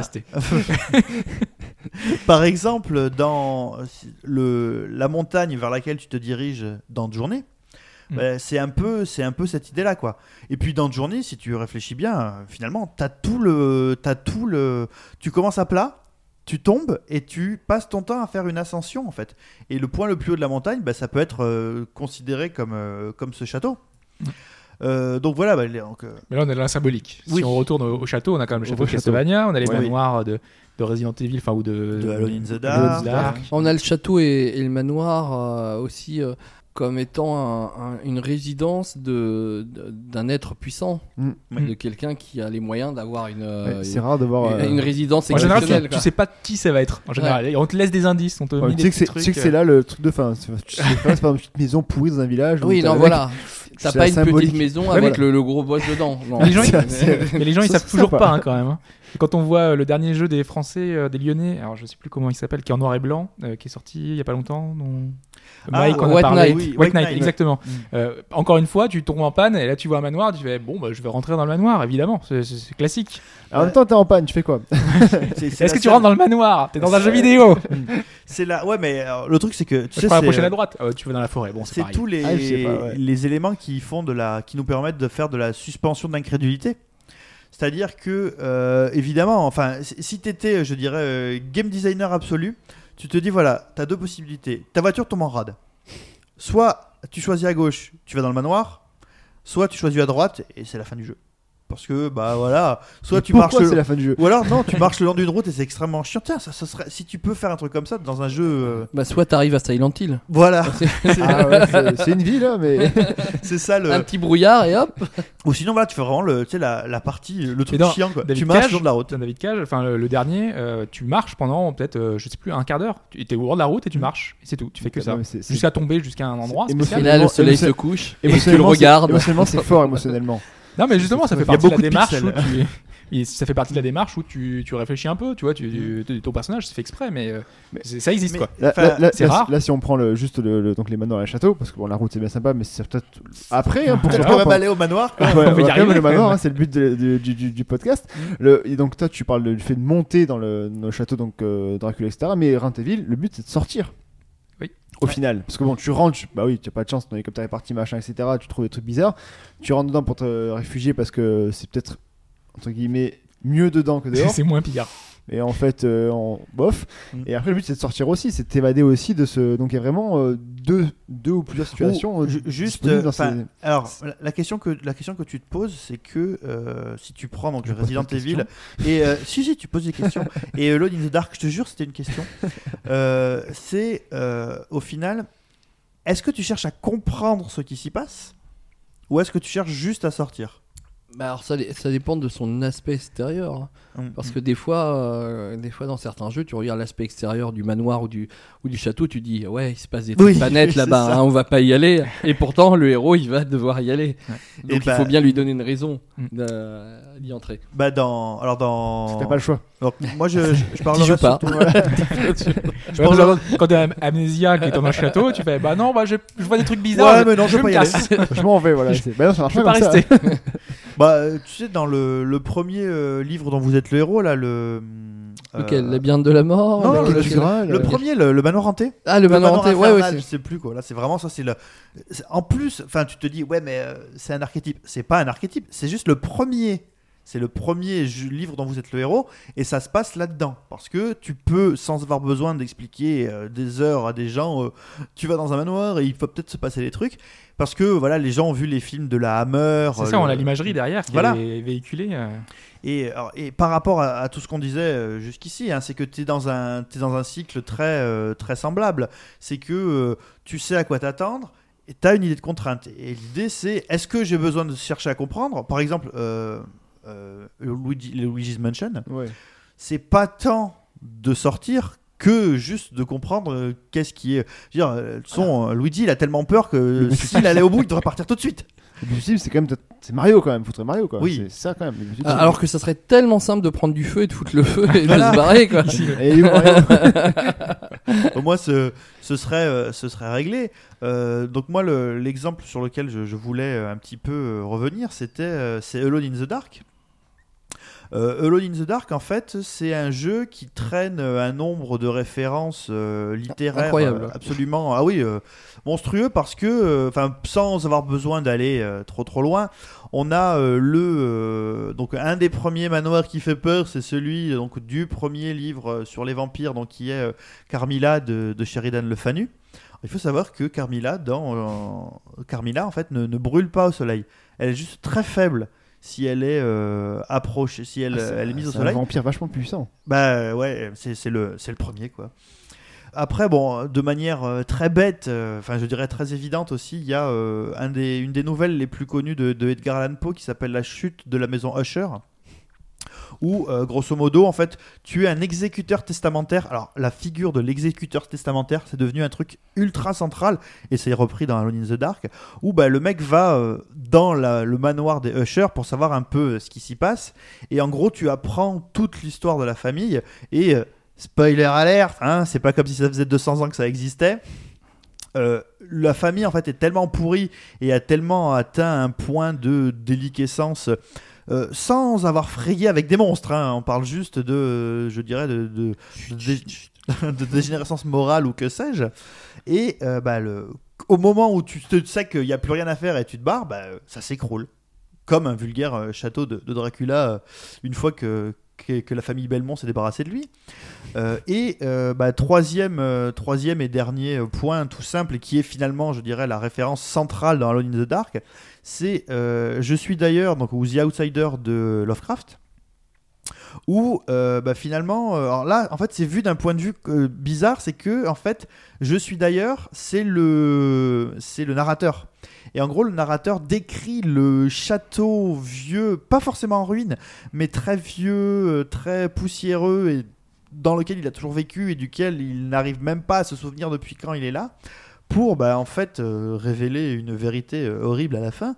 Et dans Alone in the Dark en fait c'est ça c'est que donc vous êtes soit, alors, soit un descendant soit l'exécuteur testamentaire. Donc c'est soit le personnage masculin soit le personnage féminin et bah, vous décidez d'aller euh, visiter ce manoir et euh, la première chose qui vous vient à l'esprit mon dieu qu'est-ce que vous êtes bête c'est de monter au dernier étage donc dans les soupentes euh, dans, le, dans le grenier et au moment où vous arrivez à ce point le plus haut, horreur malheur, une sorte de ptérodactyle mutant pète une vitre et vous attaque. Et une fois que vous êtes dans ce manoir, vous avez compris que les choses se pas passaient mal. Très bien. Euh, bah là, en fait, ce que vous allez faire, c'est qu'une fois que vous avez atteint le point le plus haut, bah, vous allez redescendre. C'est-à-dire qu'une fois que vous avez euh, accepté le fait que derrière cette, euh, cette puissance, il y avait surtout une menace, bah, vous allez repartir dans l'autre sens pour atteindre, je dirais, le, le ventre de la Bizarrement, c'est Terre. plus long de redescendre que de monter. Hein. Ouais, bah, c'est-à-dire que c'est ça, ouais. T'arrives au, enfin voilà, t'es au bout de, tu regardes l'intro et t'es en haut au bout de, de 10 minutes une fois que t'as lancé le jeu. Puis voilà, après il faut redescendre euh, la cuisine, euh, les caves, euh, enfin la cave, l'espèce de verre géant qui dort sous sol. Qu'est-ce que c'est que cette baraque? Enfin voilà, donc vous voyez donc l'idée. et en fait, ce qui est très intéressant aussi, c'est que donc là vous avez le point le plus haut, mais pour percer la vérité, pour savoir pourquoi ce truc à cet endroit-là et pourquoi euh, c'est ce grand manoir, bah, vous devez redescendre. Alors après, vous avez quelque chose aussi de très marrant, c'est que euh, donc dans Alone in the Dark, euh, la réalité, ou même dans un Silent Hill, comme tu disais, Doug, euh, bah, on passe dans une réalité, je dirais, alternative et ça n'a plus aucun sens par rapport au monde dans lequel on vit. Dans Symphony Que of tu the crois, Night, que tu crois. crois, dans Symphony of the Night, une fois que tu es arrivé au point le plus haut, il y a encore plus haut. Sauf que le point le plus haut, en fait, c'est Le fameux, c'est le fameux château inversé. Ouais. Et donc du coup, tu te retrouves, je dirais, euh, dans la géométrie euh, normale, celle qu'on connaît tous les jours, mais avec comme le château est juste une symétrie euh, par, euh, symétrie miroir du château, ben en fait toutes les marches sont inversées, tous les et donc le plafond devient le sol, etc., etc. quoi. Et finalement, il y a que une fois que tu as atteint et investi un certain point de ce lieu élevé, bah que bah, quelque part tu repars toujours dans l'autre sens quoi. C'est un aboutissement sans être un aboutissement En ultime. même temps, quand tu montes tout en haut du château, faut, non, faut redescendre. Quoi. Enfin, tu vas pas rester là-haut. C'est logique. C'est logique. Ah ouais mais en fait c'est ça qui est marrant, c'est tu, que fais, tu fais comme les princesses, t'appelles à la fenêtre et tu fais C'est Eh, ça, C'est pas faux. Ou alors oui, tu lances les cheveux. ou alors tu lances les cheveux comme réponse. Ouais, mais tu, tu... D'ailleurs, j'ai dit la princesse, mais c'est super cliché aujourd'hui. On peut plus dire ça. C'est c'est- c'est le prince qui est en haut coucou, aidez-moi. Avec ses cheveux longs aussi, qui balance comme, Ouais. euh, comme réponse euh, masculin. Bah Ouais, c'est euh, bon, on est bon là. Bah euh, c'est Chanté qui se bat avec ses cheveux longs mais à la base c'était Kabuki Quantum Fighter qui était un personnage masculin qui se battait en balançant ses cheveux. Il y a aussi Milia dans euh, Guilty Gear, non? Qui Oui. C'est vrai ouais. Bon alors les. Ou- ouais. Les châteaux donc euh, ennemis puissants. euh, c'est un peu le côté un peu aussi là aussi fantasme de, savoir de pour beaucoup, je pense, de développeurs de de balancer un nous joueurs. On revient aussi, comme on avait dit au tout début avec les égouts. C'est un truc qu'on va pas forcément tout le temps dedans. Et donc, c'est voir un peu ce, ce balader dans quelque chose où on ne pourra jamais aller. Alors personnellement, moi, j'ai jamais baladé dans le château de Raccoon City, mais bon, pourquoi pas. Mais après, il y a aussi... le château de Versailles, mais. euh, C'est plus sympa. Je Ouais. crois que la nuit, c'est un peu glauque quand même, hein, la nuit. On sait pas ce qui se passe. Hein. Ah, mais dans, dans ces grands couloirs vides, euh, avec du bois qui craque dans tous les sens. La galerie des glaces où tu vois des trucs bizarres. Tu Faudrait essayer un jour. On fera un podcast là-bas en direct de Versailles. vas nous accueillir bien gentiment. Et, euh, et du coup, oui, le château, euh, bah, c'est pareil. on- Le château, oui, il y a le méchant dedans. Bah, Ganon- Ganondorf est dedans, euh, machin. Donc, euh, on a à peu près fait le tour, même si c'est grand, du château. Ouais, c'est Euh, très grand. très- Ça dépend quel château. Mais en fait, euh, euh, oui, Ganondorf, il, a, il peut avoir un château. Euh, comment il s'appelle euh, Par contre, Bowser, il en a plusieurs. Il y en a Et un Bowser, je sais vrai. pas comment il gagne des sous, mais. Il y en a il- un vrai. Ah non, il place ses neveux dedans. Et Koopa Links. Oui, mais, Mais- dans. Comment ça s'appelle? Dans, dans, le premier, dans Super Mario Bros, tous les châteaux sont à lui. Oui, mais, mais il fait des Il rangs. faudra faire enfin, un, un podcast sur euh, d'où vient la fortune des méchants en général. euh, c'est c'est toujours très très riche. Ils ont des plans machiavéliques où ils permettent. euh, Robotnik, comment il fait hein? Mm. Comment il fait pour construire et pour piéger tous les animaux euh, Ça marche jamais. Il a un truc, pas, hein. En plus, il dois réinvestir tout le temps dedans. et ouais, Tout ça pour récupérer des émeraudes alors qu'il est tellement riche qu'il doit pouvoir s'en piller plein. Mais c'est pas les mêmes émeraudes. Non, mais les, les- les châteaux, c'est c'est surtout un. Il y a, y, a, y a une, plusieurs dimensions. C'est que le, le château, c'est une place forte. C'est euh, c'est la résidence d'un puissant. C'est vrai que dans Suikoden par exemple, c'est- une forteresse. c'est- Bah ouais, dans, dans les jeux stratégiques, bah, les, les châteaux, on les, euh, on le les, attaque, départ, on, les a- on les Mm. attaque. Soit, Soit on le défend, soit on les conquiert, voilà, hein. c'est c'est très important. C'est aussi un, un lieu où, en fait, qui est construit par, par l'homme. Et donc, euh, au niveau architecture, tu peux euh, être beaucoup plus vicieux euh, et plus créatif qu'un lieu naturel pour placer des pièges. Oui. Et, euh, et, il peut, et un château peut être en partie euh, immergé, euh, voilà, ou alors euh, vraiment s'étirer vers le ciel. Donc il y a vraiment tout un tas. On, a, on, a- on voit un peu euh, sur le level design des, des Castlevania qui se passe dans un château euh, qu'il y a plusieurs parties dans le, dans le château très différentes. oui. hein. Il y a la, la partie aquatique, la ça. partie en l'air et tout, et ça permet vraiment. Au niveau level design, à- de, de faire vraiment beaucoup de choses. hein. Les de horloges, les avant, mécanismes qui. euh, À l'inverse des égouts tournent, des, ça, des voilà. prisons, c'est le les, les level design est plus travaillé, il y a plus de même Le- niveau euh, Pas le- plus travaillé, mais le- graphisme, ouais. T'as le- plus le- de choix, on va dire. Oui, Voilà. plus travaillé. Le, le château, c'est euh, c'est c'est- limite un concentré, quoi. C'est un concentré de de ce qu'on pourrait trouver sur des sur des hectares et des hectares, mais tout au même lieu, quoi. Donc euh, Bah, c'est ça, c'est un pur, un pur concentré, je dirais, de. Alors, l'idée des règles, ça n'a jamais été abandonné donc depuis qu'on depuis qu'on a commencé. Mais c'est vrai qu'en en termes stratégiques, c'est un lieu, euh, un château, c'est un lieu stratégique. hein. On a tous joué à. Vous vous souvenez de Donjons et Catapultes, là, ce jeu euh, où tu balançais des morceaux de plastoc pour faire tomber des châteaux? Ouais, oui, C'est bien qui, ça voilà. qui existe en version numérique aussi depuis longtemps. hein. Ah ouais Ouais, voilà. Être moins marrant. Ouais, c'est vraiment marrant, ouais. Bah non, non, non, Catapulte, c'est marrant. Sur, euh, c'est sur quelle console que j'ai joué C'est sur un télévision, je crois. Ah, c'est, c'est- Ouais, c'était Et, peu- et c'est vrai que. c'est euh, basique, mais c'est basique. comme c'est c'est vraiment et enfin sans avoir je dirais besoin de on, on sait que euh, dans la dans, dans la- l'acceptation humaine alors là je parle réel hein, que Ah, ça, c'est vous sur Vidéopack, ouais, ça y est, je me rappelle. Vidéopack catapulte sur Vidéopack hein. Ouais. Ouais, ça remonte, hein. Vous, euh, que ce soit donc je dirais des châteaux médiévaux euh, occidentaux où euh, on sait que les escaliers ne tournent que dans un seul sens parce que les assaillants vont monter l'escalier et comme ils sont tous droitiers avec l'escalier qui tourne vers la gauche c'est vachement plus difficile de se battre avec le ça c'est vrai hein, ça c'est je veux dire Faut marcher en crabe. c'est C'est la technique pour, pour faut attaquer un se battre château. comme si c'était au fleuret quoi Comme donc- dans Defender of the Crown. Exactement. donc euh, voilà, ça c'est une chose qui est euh, c'est une chose qui est avérée. Donc après bon, il y a les caches. Et si vous visitez par exemple un château euh, un château asiatique, en particulier un, château japonais, si par exemple vous allez voir le château de Himeji qui vient de, de réouvrir là en- mars 2015 qui est vraiment magnifique, vraiment sublime et, et à, se, à se rouler par terre de blancheur, à tel point que si vous le regardez sans Ouais. lunettes, Ne pas aller au château d'Osaka. Allez à Himeji. voilà, allez plutôt à Himeji. ouais. Ou alors il y a celui de, il y a le château d'Hiroshima, mais il est tout petit, et il est juste, euh, je sais pas, enfin il, a- il fait, je sais pas. C'est pas un podcast voyage, hein, C'est donc. pas un euh, podcast voyage. si, D'ailleurs, nous euh, conseillons. Donc, euh, le- le- Alors les tarifs. Tu- donc non, le, le château, euh, en fait le château d'Himeji, quand tu montes au fur et à mesure et qu'on t'explique, on t'explique que euh, en fait il y a deux niveaux à l'intérieur des, des étages pour que quand le château est assailli, il y ait carrément des, des soldats qui soient planqués Il y, a des, il y a des caches spéciales, toutes petites, pour que des mecs soient là pour attendre les assaillants. Quoi. Ouais, Donc, tu t'imagines que si dans la réalité, euh, il y a euh, une telle euh, charge autour de la question de la défense et de la stratégie, tu t'imagines que avec le- les limites de ton imagination dans un jeu, tu peux pousser le, tu peux pousser le truc de manière encore plus monstrueuse. Et comme disait, comme disait Doug, on aurait pu illustrer absolument euh, tout le podcast de A à Z avec en se château. contentant uniquement Oui. euh, et, et je parle même pas des, des et je parle même pas des Castlevania euh, je dirais qui sont euh, plateforme aventure hein.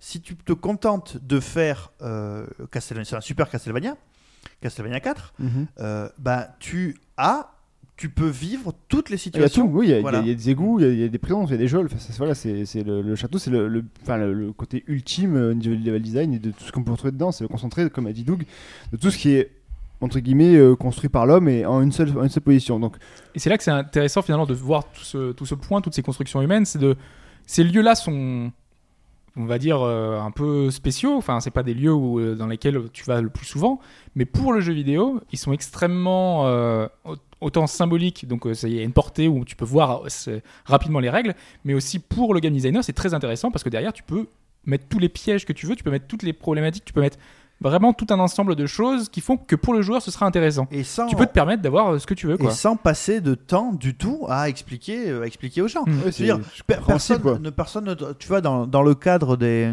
Je me rappelle de. Je crois que c'était c'est dans Psychofox, où tu as des ennemis donc, qui sont planqués euh, dans le château du, du grand méchant à la fin, puisque c'est un château japonais, le, le dernier niveau. Euh, moi, petit occidental, je me dis euh, bon ouais, euh, qu'est-ce que fait le mec là Mais pour le pour un enfant euh, japonais, c'est évident qu'un mec planqué sous les escaliers, c'est normal. Je veux dire, ils, connaissent les châteaux de là-bas et c'est comme ça, c'est comme ça que c'est comme ça que ça fonctionne. Il y, il y a un autre caractéristique dans les, dans les châteaux japonais, mais je crois qu'il est présent aussi dans, dans certains en, en, en Europe de l'époque féodale. C'est le- les passages secrets qui permettent de partir du château en, Oui, tout à fait, en, ouais. en ca- en cas de, c'est pour le de roi, défaite. etc. de, de fuir, ouais. ouais, oui, bah oui. Et ça, ça m'avait vraiment plu quand j'avais euh, quand j'avais étudié les, les châteaux japonais, euh, de voir qu'il y avait un truc qui sortait, mais à 7 km de là, Ah ouais, mais un, tun- un tunnel secret. Et... Et oui, oui, bah, c'est ça, c'est euh, comment. il faut ça, protéger les, les, les, les plus puissants. hein, par normal, quel, par quel moyen Voilà, si, si on reprend l'idée de la conquête, c'est par quel moyen Si toi tu sais que ce truc existe, donc il faut que tu ailles dans ce passage qui est souterrain pour espérer pouvoir rentrer en château et, et monter au fur et à mesure. Enfin, c'est vraiment. euh, Enfin voilà, là vous voyez la, la, la structure d'ensemble euh, qui se dessine Euh, de plus, plus près de nous, puisqu'on parlait de Castlevania. En fait, il y a le, le château. euh, alors. C'est pas forcément euh, vraiment son château, mais le château du, véritable Vlad Tepes qui a servi à faire euh, la figure de, Dracula, donc qui est le, château de, Bran, et qui a bah, ce, truc euh, connu euh, où euh, en fait c'est là qu'il ferait venir les, divers cadavres euh, dont il faisait des choses euh, pas forcément sympatoches avec. Donc euh, voilà. Donc là, avec le château, du coup, la boucle est bouclée pour cette euh, Ah bah, on a donné beaucoup d'exemples. là. Je pense que là, vous êtes. première. euh, voilà, Ben, et puis c'est au point que tu t'as bien vu, tu peux monter tout en haut et redescendre. Donc là, Ah, pour le coup, la ah oui, boucle, c'est- c'est- euh, c'est voilà. infini. C'est une Et tu peux faire euh, comme avec Skid, après Ouais. tu peux sortir en. Et puis, et puis des fois, on a, les, on, truc on a, volant, on a- là. on a les châteaux aussi qui cachent autre, autre chose, qui Mm. sont construits sur des, sur, sur des lieux euh, soit naturels, soit des lieux maudits, des, tru- des trucs comme ça. Enfin, il y a. Ou des, le- ou, ou des trucs techno, genre le, le château de fin de Wonder Boy, tu sais pas pourquoi. Quand t'arrives au bout, bah, tout est techno. T'as des- de l'électronique sur les murs, des trucs qui clignotent et le, le, le dragon contre lequel Tu, sais- tu tu sais que. Zelda aurait pu tourner comme ça. hein. Ah ouais? Ah ouais, ouais. Ah ouais Ils avaient prévu un, un univers euh, dans le futur, euh, dans l'espace et tout ça, station spatiale et tout, et, et, et quoi, finalement ils Elle pas fait. pas fait, heureusement. Bah, Ah bah- essayez de vous poser la question pourquoi, pourquoi Link s'appelle Link?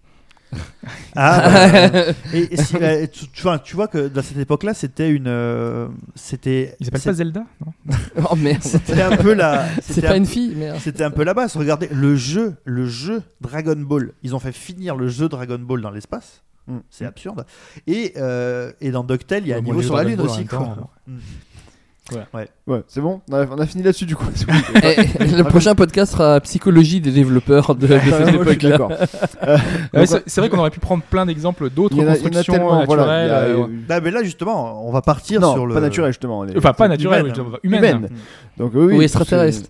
Enfin, couple extraterrestre, ce sera pour un autre podcast en fait. euh, En... construction euh, surnaturelle. Oui, Ah, donc, on a pu prendre plein d'exemples différents, donc euh, construction humaine, et qui mélange même peut-être des fois l'humaine et la, la nature. Avec les mines, par exemple, on aurait pu aussi parler des mines avec, euh, dans, qui sont aussi représentées pas mal dans le jeu vidéo, dans Donkey Kong, dans. euh, Récemment, euh, Kentucky Route Zero, où on, Kentucky passe- Road Zero, ouais. on voit des choses étranges. Le dans les bagnard. Bagnard, ouais. Premier jeu d'arcade français. Oui. voilà. Je me souviens même pas du nom de la boîte. Oh là là, c'est un nom euh, assez tarabiscoté. C'est hein. un truc genre. euh, Vaudomaton, un truc comme ça. oui, oh c'est là ça, là, euh, c'est un nom. euh, oh là, pour le retenir. c'est- Pour les auditeurs, hein, euh, Euh, Le, le, le- le bagnard, bagnard. arcade, ouais. Et euh, grosso modo, en fait, la, la- la figure de la. Enfin, on fait pas un truc particulier sur la mine parce que, tout ce que toutes les caractéristiques qu'on a mis en avant ici avec les trois étapes se retrouvent, je dirais, euh, dans, dans la mine par, euh, je dirais, une, une intersectionnalité. Quoi. Euh, Tu as bah, la mine, ça peut être aussi les égouts, ça peut, être, labyrinthe, ça le- peut être la prison. Ouais. Euh, ce que disait Doug sur le bagnard, bah, c'est que le bagnard doit s'enfuir. Voilà. mines. c'est un, prisonnier, en passant par la mine. Et finalement, la figure, euh, la figure qui, qui se dessine en creux avec euh, les contraintes et tout ça, c'est surtout la figure du labyrinthe. Tout à fait. Voilà. Qui on l'avait un- évoqué hein, tout à l'heure. hein, Ouais, c'était- ouais, c'est un, des, ouais. un premiers. euh, c'est un premier, un des premiers styles de jeu en, en arcade euh, dans les années 70. C'est le labyrinthe, quoi. Pour- Pourquoi? Parce que. Pac-Man, c'est un labyrinthe. Bah, c'est ça. Ouais, c'est- Alors, ouais, Pa- Pac-Man, c'est encore plus compliqué que ça da- quand on fait des recherches. C'est euh, effectivement un. À l'origine, c'était sur la Lune. Non, non, non, Pa- Pa- Pac-Man, c'est un. C'est, ça vient pas seulement en fait des, C'est une pelleteuse. du, du jeu de, de labyrinthe, mais ça vient d'un mélange d'un jeu de labyrinthe et de, et de, et de course. C'est Ah. ça. C'est que en fait, avec les, avec les, enfin, quand tu connais la position des packs, des packs gomme, la, stratégie de déplacement des fantômes, parce qu'évidemment chaque fantôme a, un pattern connu. euh, bah, L'idée, c'est que euh, chaque fois que tu connais chacun des layouts, il faut que tu trouves la stratégie pour être le plus efficace possible, le plus rapide, être au bon endroit pour choper la bonne pack gomme, pour se débarrasser des fantômes, etc., etc. Quoi. Donc, euh, on voit bien. Et puis en plus, il y a la, la- difficulté, je dirais, du monde torique. Puisque dans, Pac- dans Pac-Man, vous savez, si tu arrives à un bout de l'écran, tu ressors de l'autre côté, quoi, ce qui n'est absolument pas naturel, évidemment. Mais essayez de, essayez de chercher ce euh, message aux auditeurs, comme ça on va pas les, on va pas les aider, on va les, euh, on va les faire chercher un C'est peu. du metagame. Euh, avant, avant qu'il y ait, qu'il y ait, euh, Rally X de, de Namco, Mhm. euh, qui est Pac-Man et tout ça, il y avait des jeux où on était avec des petites voitures et on se baladait dans des sortes de labyrinthes euh, concentriques où on chopait des pilules, curieusement, comme dans, comme vrai. dans Pac-Man. Mais là, ils ont décidé de le cadrer et de le Ah. mettre en, en prison.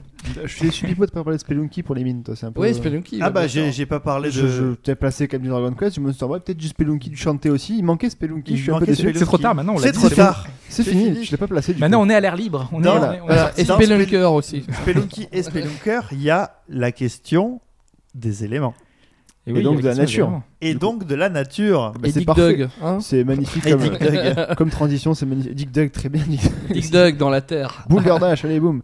Tant qu'on y est aussi. Donc on va passer maintenant, bah, parfait, bonne transition aux constructions naturelles du coup.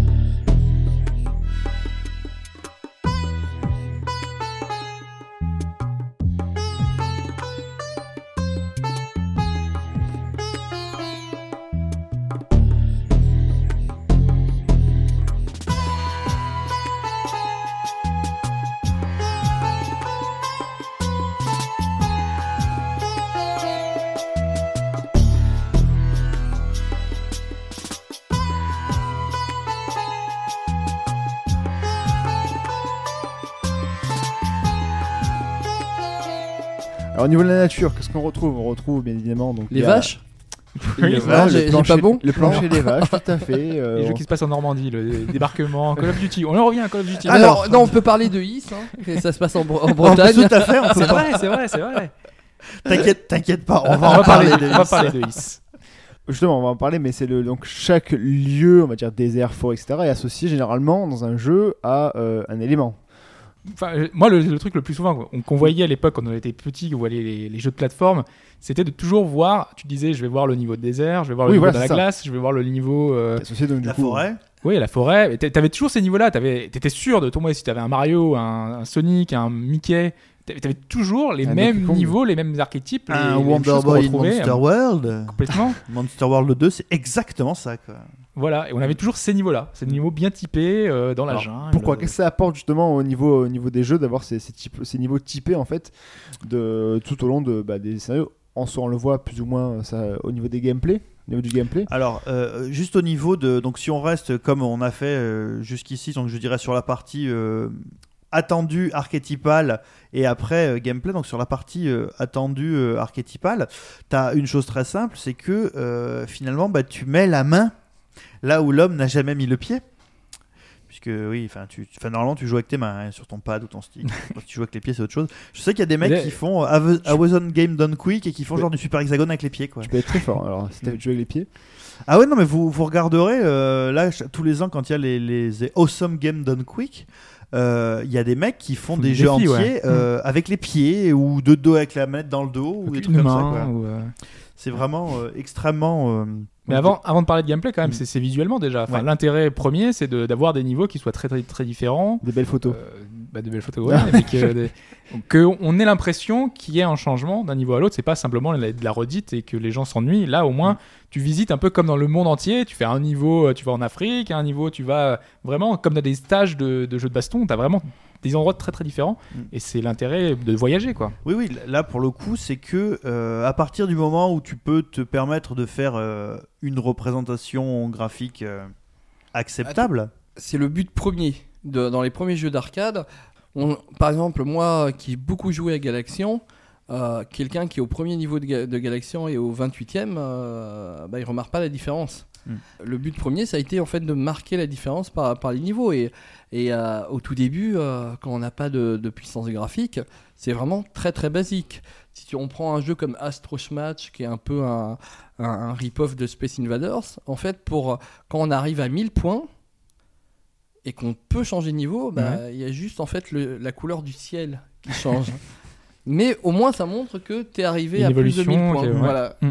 Et euh, le principe des voilà l'évolution comme tu dis c'est pour la montrer euh, de manière euh, affordante aux, joueurs euh, il faut il faut des éléments. Après beaucoup beaucoup plus tard ce qui vient c'est quand on a un peu de puissance graphique pour montrer des décors différents on leur dit mais le décor va participer en fait à la, au level design et aussi au piège et à, au type d'ennemis qu'on va, qu'on va trouver. Par exemple, tout- on connaît tous les niveaux de glace.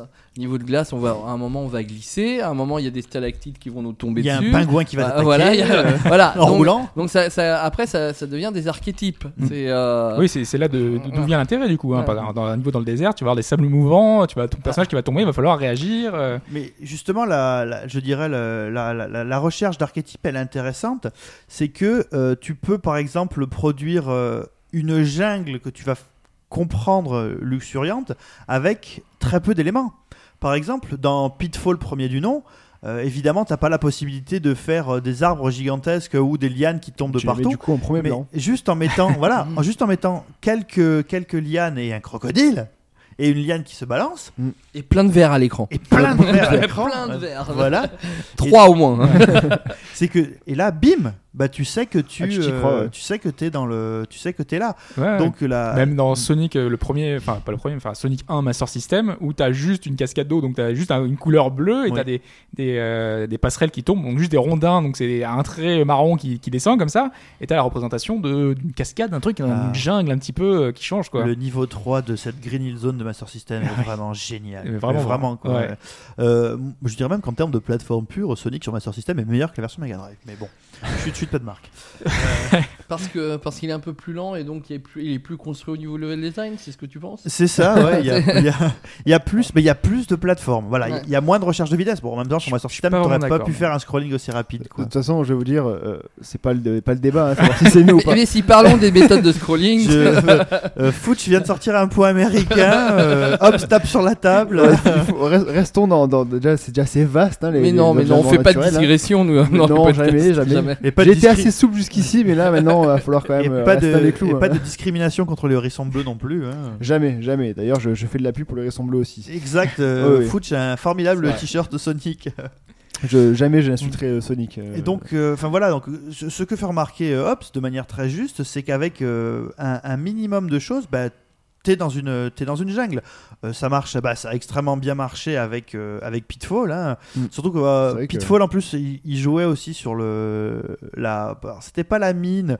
Qu'est-ce que c'était censé être? C'est le niveau du dessous de Pitfall. C'est une mine, c'est quoi? C'est les égouts dans la C'est forêt. les égouts dans la forêt. Une hein. innovation euh, d'Activision qui a marqué l'histoire.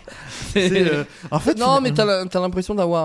un- Je pense qu'ils ont voulu faire, euh, ils ont voulu faire un jeu à deux niveaux. Mhm. Euh, ils ont pas graphiquement, on sait pas trop ce que c'est. On Effectivement, marron. on sait pas si c'est une caverne ou si c'est un, un- une, sorte de rivière départ, mais- souterraine. Enfin, tu vois. Est-ce que le savent aussi ce que c'est? Est-ce qu'ils savent ce qu'ils ont voulu décider Mais ou pas ça, c'était une, bo- c'est une bonne question à leur poser.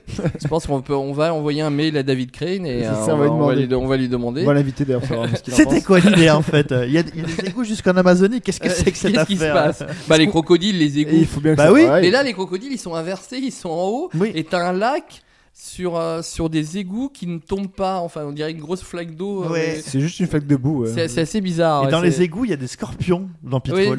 Les Voilà. amis, C'est c'est des la- scorpions. C'est l'Amazonie, c'est dangereux là-bas. Il y a des, Bah des ouais. migales. hein. Puis il y a des scorpions grands comme mon avant-bras, quoi. Ouais. Il y a des scorpions qui ont 25 cm de long. hein. Il a un très grand avant-bras en plus. hein, c'est ça le truc. Mais on parlait de fantasme, du coup, là, on est totalement dans l'esprit là. C'est c'est l'aventure, Oui. donc du coup, on va te ramener du danger avec euh, tout, le- tout ce qui peut être là dans ces environnements un peu hostiles. Mm. Euh, les crocodiles, les scorpions, enfin voilà, on a la possibilité d'avoir un bestiaire, d'avoir plein de choses qui sont sous la main très facilement. Les lianes. euh, Mais c'est assez marrant parce que c'est dans Pitfall, c'est assez construit comme si c'était en fait une, un décor. Vra- Oui, voilà. Vraiment, on- on n'essaie pas de faire du, ré- du réalisme, on prend les éléments dans la nature et on crée avec ces éléments de la nature des pièges. Mais alors, on n'essaie pas d'être réaliste à l'écran, Ah. hein, c'est... on s'en fout complètement. quoi. Mais, mais, Ça mais quand même, plus tu vois, tard, le- enfin, le, avec, le, avec le peu de choses qui sont portées, enfin moi je sais pas, quand j'ai joué à Pitfall, c'est vrai que quand tu le dis comme ça, avec, euh, de, de manière très analytique, en effet c'est plus bâti, je dirais, comme une, euh, que- comme une, une attraction dans un parc d'attractions.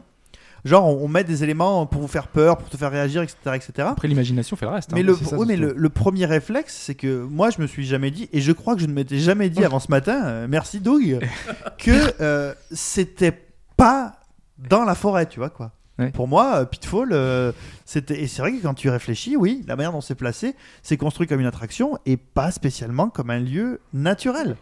Donc finalement, c'est l'utilisation d'éléments naturels pour une construction. I- Imagine aujourd'hui un Tomb Raider en 3D, mais avec le level design de Pitfall.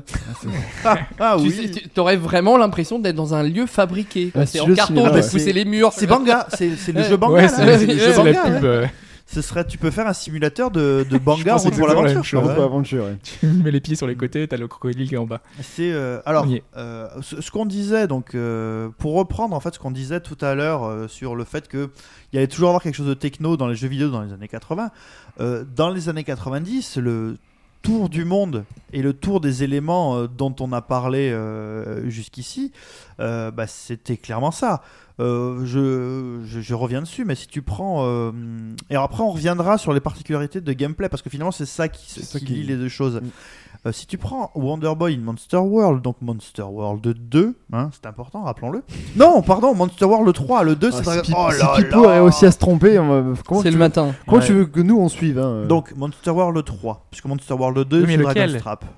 Le Monster World, parce que Monster World, euh, Wonder Boy Faut pas que 3, je lui pose la question. Non, ça sert à rien. Donc tu parles d'un d'un Wonder Boy. Voilà. je parle de Wonder Boy in Monster World, celui qui est sorti sur Mega Drive et qui n'est pas un shmup. voilà. Donc c'est Monster World 3 ou Wonder Boy in Monster World. C'est hyper compliqué. Faut vraiment que je vous fasse un dessin un jour. Faut, faut un schéma. Oui, mais il faut un il schéma. existe hein, sur le net. hein. Ouais, ouais, le mais c'est- hein. il faut Pipo vraiment fera le sien. Faut Tu devrais en vraiment faire le un faire. pour Is aussi. Ah pour Is, Ouais. rappelez-vous sur Twitter, sur Twitter, j'avais posté une photo et j'avais fait une Ah oui, frise vrai. chronologique à Manu. Je l'ai fait en dessin. ouais. Oui. À main levée, parce que Manu. enfin, c'est- Ah oui, ah euh, avec mon Ah, sang. Manu, il l'a fait à Manu aussi. ouais. ok. Euh, et en fait, on voit très facilement dans, dans ce Wonder Boy là que bah, alors on commence euh, dans un lieu très bucolique, euh, forêt, puis on s'enfonce un petit peu plus dans une forêt type euh, type euh, conte euh, conte d'Andersen quoi. Donc euh, là, on se bat contre des gros champignons euh, pas gentils qui crachent des spores qui sont en fait des petits champignons et tout. Une fois qu'on a fait ça, on s'élève vers un royaume de fées. Mais une fois qu'on a atteint ce royaume de fées, on redescend sur la terre des humains.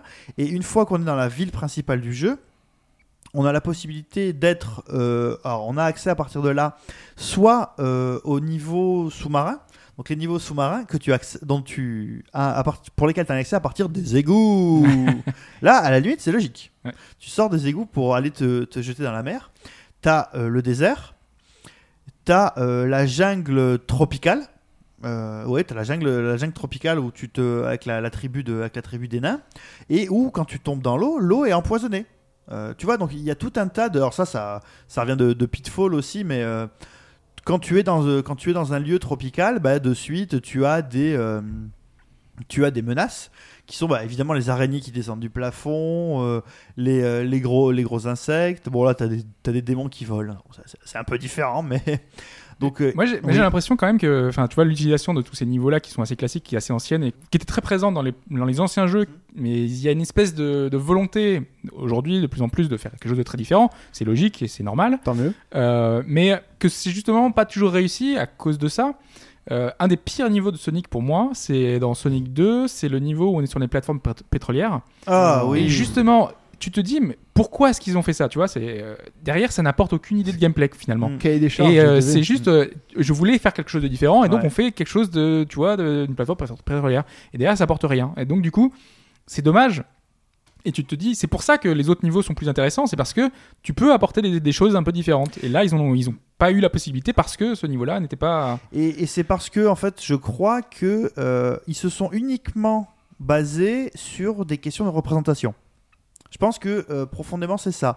Euh, en plus, enfin, là, voilà, juste pour l'anecdote, dans Sonic 2, c'était euh, les États-Unis parce qu'ils reproduisaient le parc euh, aux États-Unis, euh, Voilà. la plateforme, plateforme pétrolière pareil aux États-Unis. Enfin Mm. voilà, on était dans cet esprit- esprit-là. Voilà. C'est ça, C'est que, c'est un de mes Sonic que j'aime le moins, moi, contrairement à Le la- 2. ouais, le Pourtant, 2. pourtant, Pour le moi, c'est celui que j'aime le moins. Ouais. Pourtant, le 2, c'est, enfin, pour beaucoup, c'est Mais des- pour beaucoup, c'est le Ouais, meilleur, mais, pour moi, c'est moins bien. Il est très, je suis, là où je suis d'accord avec Hobbes, c'est qu'il est très euh, sur croix alternatif quoi. Il oui, ça, des- oui, oui, il des très très, très bons et ouais. vraiment à chier quoi.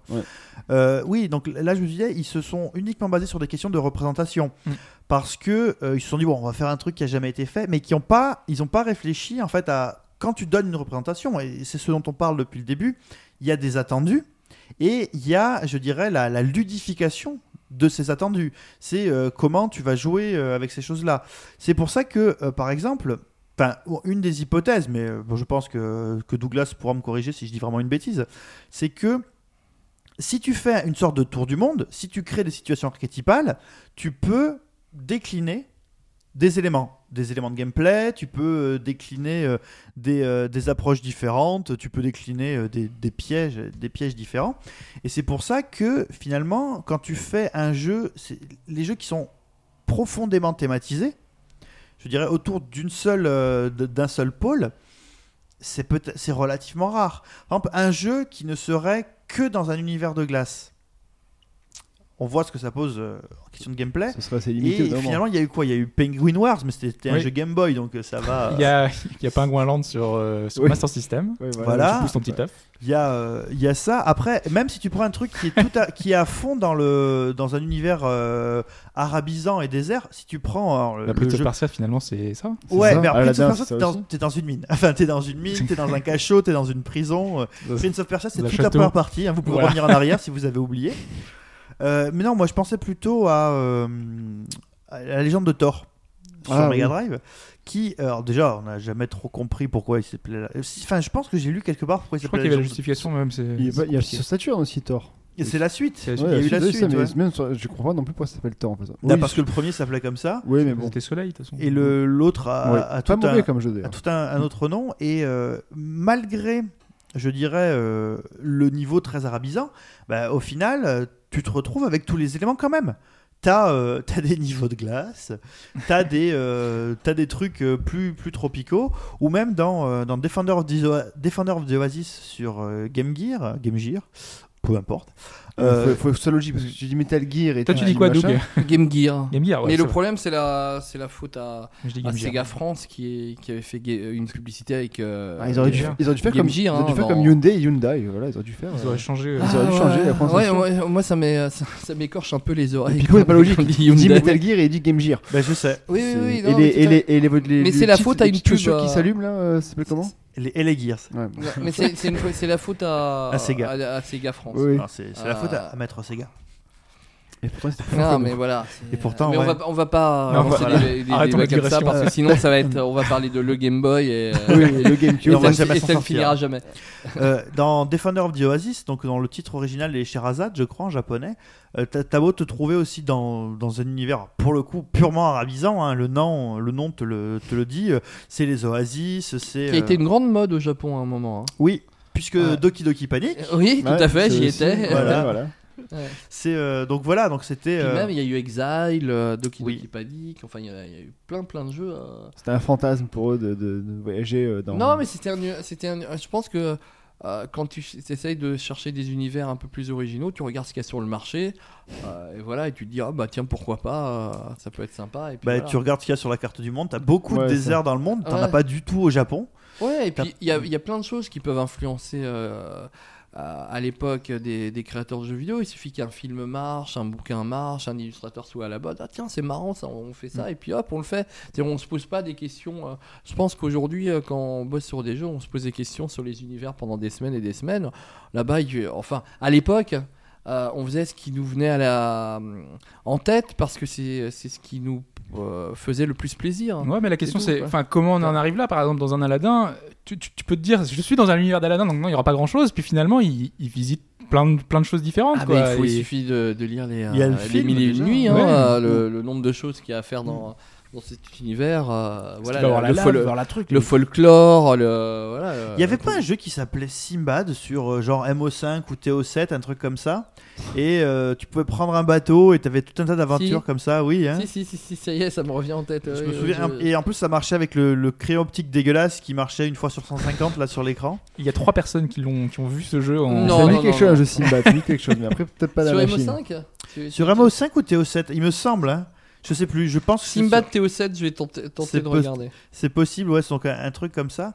Euh, oui. Après, ça, on peut, enfin, vu qu'on est un peu dans le, le- dans le gameplay aussi, ben, un qui a fait aussi, donc Kong Country à l'époque, c'était aussi, t'avais la jungle, t'avais aussi la, les partages de glace, les passages sous-marins qui étaient vraiment très très bons.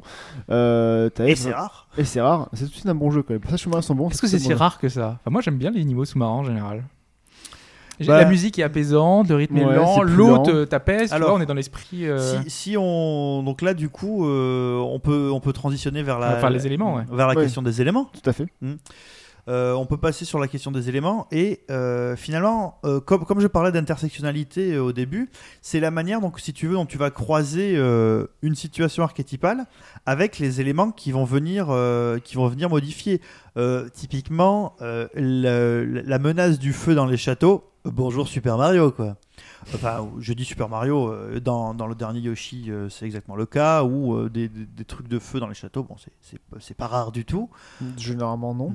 C'est- Voilà. C'est d'ailleurs assez lié hein, avec la lave, etc. C'est pas pourquoi, mais bon, pourquoi pas. C'est vrai que c'est beaucoup venu de Mario avec, le- avec Bowser, parce que lui, il aime bien le feu. Mm. Mais euh, c'est vrai que généralement, on fait des donjons de feu. Après, ça a été repris de partout, dans, dans Zelda aussi. Dans... Bah, dans, dans les is, mais, euh, mais on y reviendra. Donc pour rester sur les éléments, si on part, puisque tu, tu nous as lancé que sur les, l'eau. les différents éléments, c'est ce qui va permettre de voir que chaque, euh, enfin, la construction de- de- des différents jeux vont utiliser les particularités de chaque élément pour en faire. bon, en général, par, par exemple, quand on est dans Zelda, on aura un donjon Un de l'eau, un donjon du feu, euh, et ça, a- ça a été repris dans énormément de, de jeux, quoi. Et, et cette derrière, donc ça, ça a mis en place, je dirais, un élément de game design, un élément de, de level design, une altération du gameplay, et des fois, ça peut même jouer sur l'histoire et la narration. Mm. Puisque c'est pas la même chose. L'histoire et la narration ne sont pas la même chose. Donc si on reprend euh, l'exemple sur lequel on a commencé, qui est l'eau. Mm. Pour vous, l'eau dans un jeu vidéo, c'est quoi? Enfin, qu'est-ce que ça fait en termes de gameplay? C'est ralentit, ça te- Oui, c'est écho. Ouais. C'est les dauphins, tu as parlé. c'est les dauphins. Et d'ailleurs, il, il- Moi- il voyage que dans, que dans l'eau, lui. hein. Quand, tu- quand on regarde l'eau, euh, en fait, euh, je pense qu'on pourrait très, très bien faire une fresque euh, historique sur l'eau. Parce que euh, l'eau, au début, c'est un piège Ouais, c'est un danger. qui, ouais. qui, qui tue. En ayant plus de possibilités techniques, en ayant plus de mémoire pour pouvoir faire des animations de nage, en fait, on voit que progressivement, en fait, euh, l'eau devient en fait un endroit, devient un lieu à visiter. Et euh, le point culminant, bon, tout le monde connaît euh, Echo, le dauphin, tu vois, c'est où pratiquement tout le jeu se passe sous l'eau. C'est euh, voilà, mais Surtout que ça, a tellement peu de sens avec l'évolution. Enfin, c'est que certains personnages qui qui sont pas censés respirer sous l'eau, te- on te permet de, de le faire quoi. Mario, Il y a des petits- Mario, il Mario, est même- pépouze sous l'eau en fait. hein. Sonic a des petites bulles d'air. Sonic qui de- respire avec des bulles d'air, ouais. Des grosses Bah, bulles d'air. C'est ça, c'est que. Mais Donkey le- Kong, il survit comment il, il- Ah, mais c'est un- Ah bah c'est- comme Mario. c'est comme Illimité, Mario. ouais. Il a des bananes creuses et il y a de l'oxygène C'est dedans. ça. C'est la, la même, même école que, que Mario. Sur un hein. espadon, c'est normal. Comme. Bah oui. euh, En plus, oui, en plus, oui. Ngoe, c'est un espadon. What's Oui, the c'est- point ça. Comme disait euh, donc Doug, il y a vraiment cette idée de, de, menace. C'est-à-dire que si tu prends, par exemple, euh, on va prendre le Mario et, son, et son double maléfique, donc euh, Mario 2, euh, Lost Level en, version occidentale. Dans Mario, tu sais que normalement, quand tu commences dans une étendue d'eau, tu peux nager dedans. Dans euh, Lost Level, quand tu commences donc le second niveau de Lost Level, donc le premier niveau des la- le premier passage dans les égouts, il y a un endroit où il y a de l'eau, mais si tu tombes dedans, tu meurs. Ouais. Alors, il faut savoir que Lost Level est bâti sur l'idée que oublie tout ce que, que tu sais, on Oui. va te, On est là pour te piéger. on va là- on est là pour te faire du mal. C'est vraiment l'idée, l'idée du jeu. Euh, L'eau, finalement, profondément, c'est C'est le cas de le dire. ouais, c'est l'alter, enfin, l'altérateur universel de gameplay. Ouais. Ton personnage, quand il est dans l'eau, il se joue plus du tout, Ah bah non. Même- jamais, Sauf si t'as des bottes de métal. Et que tu peux tomber au fond. Et tu peux tomber au fond, ouais. Mm. Mais pas faux, toujours, hein, il y a des, plein de jeux de plateforme où tu peux marcher au fond de l'eau et tout. euh. Bah Après, c'est que ça amène quand même, enfin même dans Mario, ça amène une inertie différente, ça amène euh, donc c'est pas. Oui, mais après on peut, on peut mettre des courants, on peut te mettre des choses Oui, qui oui. sont un peu, euh, un peu différentes. Mais c'est vrai que ça se dépasse pas voilà, forcément c'est- pareil sous l'eau que sur Terre. hein. Dans tous les cas, c'est c'est une contrainte sur un gameplay donné. Faudrait comparer l'espace et euh, nager dans- nager dans l'espace et nager dans l'eau. Je, je pe- je pensais exactement la même chose. Ah. Je- et surtout tous les, tous les premiers jeux euh, euh, euh, d'inspiration universitaire comme euh, Lunar Lander ou, ou, ou je me souviens avec des jeux, des jeux Space ont- Wars, tout simplement. Ouais, Space ouais, Wars, des jeux avec une inertie. euh, moi, je me souviens de jeux avec des cosmonautes qu'il fallait euh, diriger avec des jump packs. Ah bah Rad Gravity, Voilà, Rad voilà, Gravity. ou, euh, Solar Jetman. Voilà, où, euh, où tu as vraiment en fait un, un maniement, une inertie, une gravité différente. C'est très très drôle. De... Alors qu'on essaye dans des jeux de plateforme de faire quelque chose au niveau de la physique, du contrôle, très facilement compréhensible. Tu veux Dans dire que ces- Little Big Planet se passe dans l'eau en fait en Ou dans- Pardon, pardon, désolé. Dans, dans ces jeux-là, on essaie, on essaie de l'altérer pour euh, provoquer une expérience différente. Et, euh, et, le, et la difficulté en, quand, quand on crée un jeu comme ça, c'est de rendre en fait la, euh, que ça ne soit pas trop difficile et que le joueur puisse arriver au bout de quelques minutes à s'y habituer. Et euh, ça demande beaucoup de réglages. Ah ouais, Euh, il y en a, je m'habitue- il m'habitue toujours pas. Donc, Tu penses auquel on l'a cité il y a pas, il y a, il y a 3 secondes là. Dans Solar Jetman et Rad Gravity, tout le but du jeu, c'est de comprendre euh, Gravity, c'est dur. hein. la- l'altération du. Oui, pour se poser, c'est vachement difficile. Oh, hein. c'est super dur Rad Gravity. hein. Ou le ou le Gravity Suit de de Samus. Oui, aussi. Ouais, mais c'est C'est peut-être c'est- plus facile. c'est- c'est Crichton sur le, le forum il y, a, il y a pas longtemps. Il y a, il y a quelques jours là, qui, qui galérait avec le, le Gravity Suit de, de Super Metroid, alors qu'une fois que tu l'as en main, t'es c'est- tellement puissant C'est que ça, c'est facile. hein. qu'il peut plus rien t'arriver. Donc, et en fait, c'est très intéressant, euh, Doug, que tu euh, que, et, et Fouch, que vous remettiez donc le niveau de l'espace, alors que moi je parlais de l'eau. C'est que finalement, en termes de, de, de, de- de menaces et d'altérations euh, gameplayesques, il y a un set limité, je crois. Et après, c'est juste une question de représentation. Finalement, que tu fasses ton niveau dans l'eau ou euh, dans l'espace, au niveau du gameplay, à quelque chose ouais. près, Ça doit être pareil. ouais. tu peux faire la même chose, mais après, ça va dépendre de comment tu veux le représenter. Si t'as aucun, si t'as pas de, si t'as pas de moyens, euh, enfin si tu ne peux faire qu'un fond noir pour espérer qu'il y ait un scrolling ou un peu d'animation, tu vas pas te faire chier à dessiner des coraux quoi. T'as pas envie de surcharger ton écran pour ça quoi. Ouais, non. Donc euh, voilà, donc ça c'était donc on disait donc la, la partie euh, modificateur de gameplay, l'eau. euh, qui, alors dans les Castlevania, c'est vachement intéressant puisque euh, dans les Castlevania, donc dans les Zigavania en particulier, euh, le premier, donc dans, le, dans Symphony of the Night, comme Alucard est un vampire, donc moitié humain, moitié vampire, il supporte pas l'eau. En fait, Mm. pour lui, l'eau, c'est comme si c'était du feu, donc comme si c'était une menace imminente. Et quand il touche l'eau, son énergie, est... il perd son énergie, quoi. Euh, avec, à partir d'un élément, bah, il peut commencer à se balader dans l'eau en récupérant un élément. Pour les personnages humains, par exemple, si vous avez euh, Soma dans Aria of Sorrow ou Dawn of Sorrow, euh, bah, en fait, au début, euh, on dirait que- qu'il a une bouée. Quand vous le balancez dans l'eau, il flotte. comme un gros con, qu'il est à la surface. En plus, Sans rien faire. la, la, la, la, la- la- la séquence d'animation était absolument moche parce qu'en gros, c'est le même sprite que quand il saute. Et en fait, il se balade à la surface de l'eau en glissant. C'est- un petit peu laid. Bon, après, voilà, on a les, la, la Game Boy Advance et la, et la DS. Donc on On a a dit les- la Game Boy. Oui, j'ai dit Oui, la- oui, on dit la Game Boy. euh, Game Boy Advance, voilà. Euh, il fait ça, euh, et puis bon, voilà, donc tout le, en récupérant un élément, on peut commencer à se balader et approfondir l'eau. Bon, on a, on a parlé de Sonic, euh, on a parlé de Mario, donc ça, on a une déclinaison, je dirais, du modificateur de gameplay que les gens peuvent comprendre. Ce qui est pas forcément que- le cas pour les autres, euh, les autres éléments. hein. Ouais. Si t'expliques rien aux gens, euh, comment est-ce que tu peux justifier que voilà, Mario rentre dans un tuyau et en sortant de ce tuyau se retrouve dans l'eau? Déjà, si tu expliqué pourquoi manger dans un tuyau, déjà, déjà rien que rentrer dans un tuyau, déjà faut les, enfin, faut pas mieux pas expliquer. Alors, bon. Dans Wonder Boy and Monster World, Lequel? Monster World, donc Monster World 3. euh, au début, pareil, tu flottes dans l'eau, mais si tu as les bonnes bottes, Tu peux descendre et tu peux nager dans l'eau. Voilà. Ouais, tout à fait. Voilà. Mais Mario, Euh, il a une ceinture de plomb qui te permet d'aller tout au fond. C'est ça, mais Mario, Mario il est super balèze. Enfin, Ouais, je veux dire, il il est- plombier avec, Ouh, toutes les, avec les clés qu'il a ça. autour de lui, mais c'est ça. Ceinture euh, de plomb. Réalisme, Voilà, réalisme, réalisme Super total. Mario Bros. Euh, donc après, on a, euh, donc je parlais de menaces imminentes depuis le début, donc on a l'élément feu. Voilà, qui lui, à l'inverse de l'eau, ben, tu peux aller dans, dans la lave. Non. Normalement, non. La plupart du temps, quand tu vas dans la lave, c'est un stadef. Ouais. Euh, Oui. même, dans, même dans Yoshi Island où la lave, en fait, c'est juste des, des, des écharpes euh, jaunes et oranges qui défilent dans le bas de l'écran, c'est un stadef. hein. Euh, donc c'est ça, c'est ça ce que j'appelle menace imminente, c'est que euh, la vie du personnage est immédiatement en danger. Si tu prends un, un- un shoot d'un élément qui est représenté comme du feu, bah tu perds de l'énergie. Ouais, c'est sûr. Voilà. Et il y a des niveaux où en fait on a limité ta, on a limité ta présence parce que euh, comme il y a la chaleur et le feu, si ton personnage rentre là, il perd de l'énergie. Ce qui est aussi un peu le cas avec, plus ou moins grosso modo, avec l'oxygène dans l'eau. Oui. Peux rester normalement, à part Sonic, Mario, donc quelqu'un qui ont des, des, des, des bouteilles Très gros intégrées. poumon.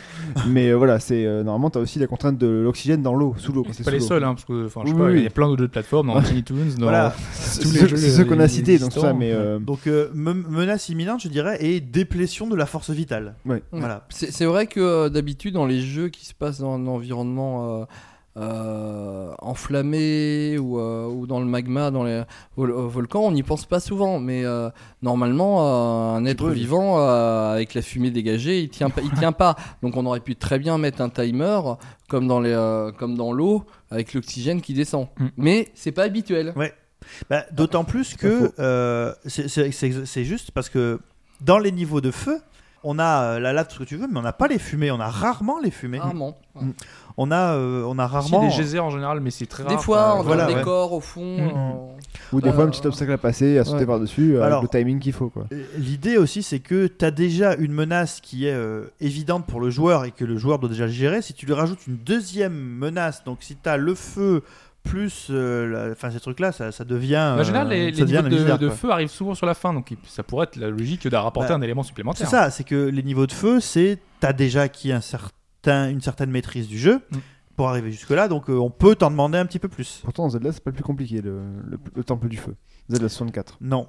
Euh, et dans, bah, dans le très mauvais Twilight Princess, euh, le temple du feu est vraiment euh, là, euh, Il il, est il au tout début. Ouais. Et enfin, en fait, la seule, la Parce seule est- vraie contrainte, c'est que le feu peut te brûler ton bouclier en bois. Oui, bah, Ouais. c'est aussi le cas dans Zelda 64, ça. Oui. Quand tu Mais oui.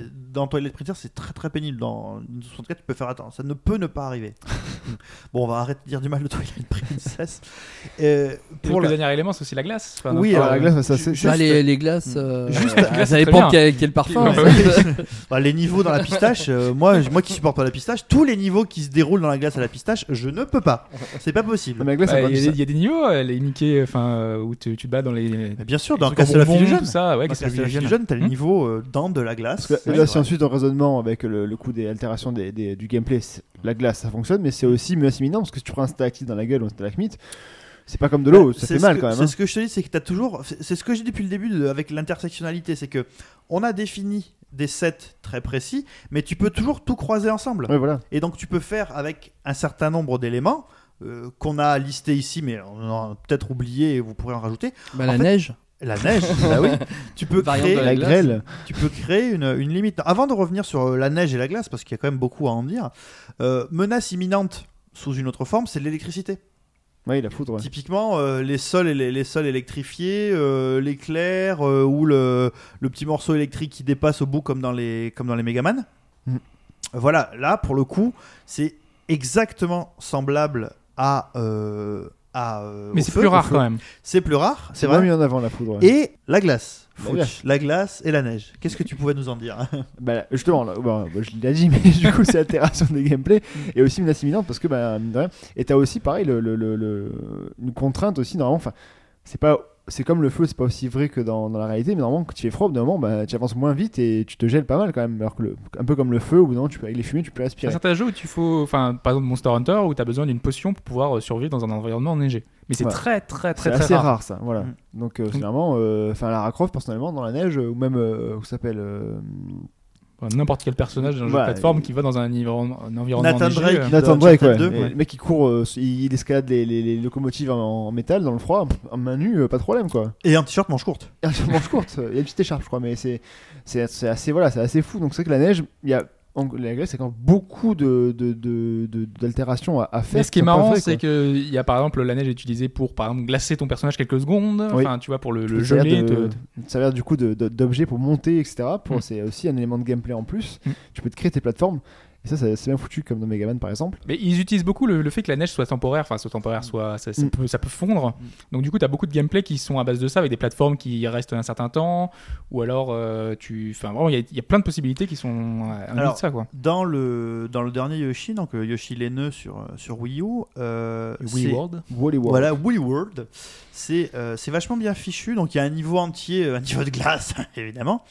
Euh, mais du coup, tu as les deux. Donc tu as l'altération euh, donc de gameplay qui te fait glisser.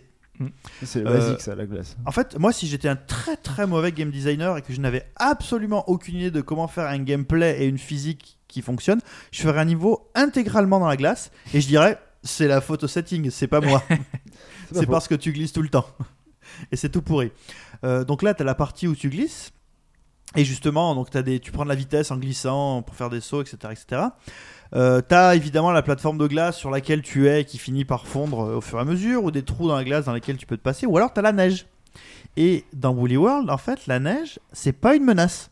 Il y a des endroits que tu ne peux pas atteindre, qui sont à une certaine hauteur, et t'as des branches enneigées, et en faisant tomber cette neige, ça te donne la hauteur. C'est-à-dire que même si la neige te tombe dessus, après tu pl- euh, sors la tête de la neige et tu peux monter jusqu'en C'est haut mignon. pour atteindre Vous le. avez pas vu, mais Pipo mimait le truc. c'est ça, c'est pour ça. Il bouge la tête en même temps. N'essayez pas de le faire chez vous parce que la neige sur la tête fait mal. hein. Il y a d'autres jeux aussi où le où la glace euh, ou la neige sont, sont pas, ne sont pas des dangers. hein. Les, euh, les jeux de hockey, les jeux de ski. Mm, oui. euh, Tout à fait. Où il vaut mieux qu'elle soit là. hein, parce que personne n'avait pensé à faire un jeu de slalom, euh, mais sur, euh, sur pelouse. gazon, ça existe. Non, non, non, mais non. Mais moi j'étais en train de. C'est vrai que même les, les jeux de où on Le est sur des patins à glace sont assez rares. Euh, moi, moi, je me souviens de certains vieux jeux sur, euh, sur micro 8 et 16 bits ou euh, comme Winter Olympiad ou Winter Games où il y avait des, des épreuves, des, Très Et- très bon. euh, où il y avait des épreuves de justement de tout ce qui est sport de glisse et tout ça. Et c'est vrai que moi, je, rê- je rêverais d'en avoir une version moderne aujourd'hui avec des contrôles analogiques. Mario et Sonic aux Ah. Jeux Olympiques. Tout à fait. voilà, par exemple. Il y a du Mais patin à glace dedans. Ça me fait penser que dans, dans Winter Olympics, il y avait une épreuve de patinage artistique.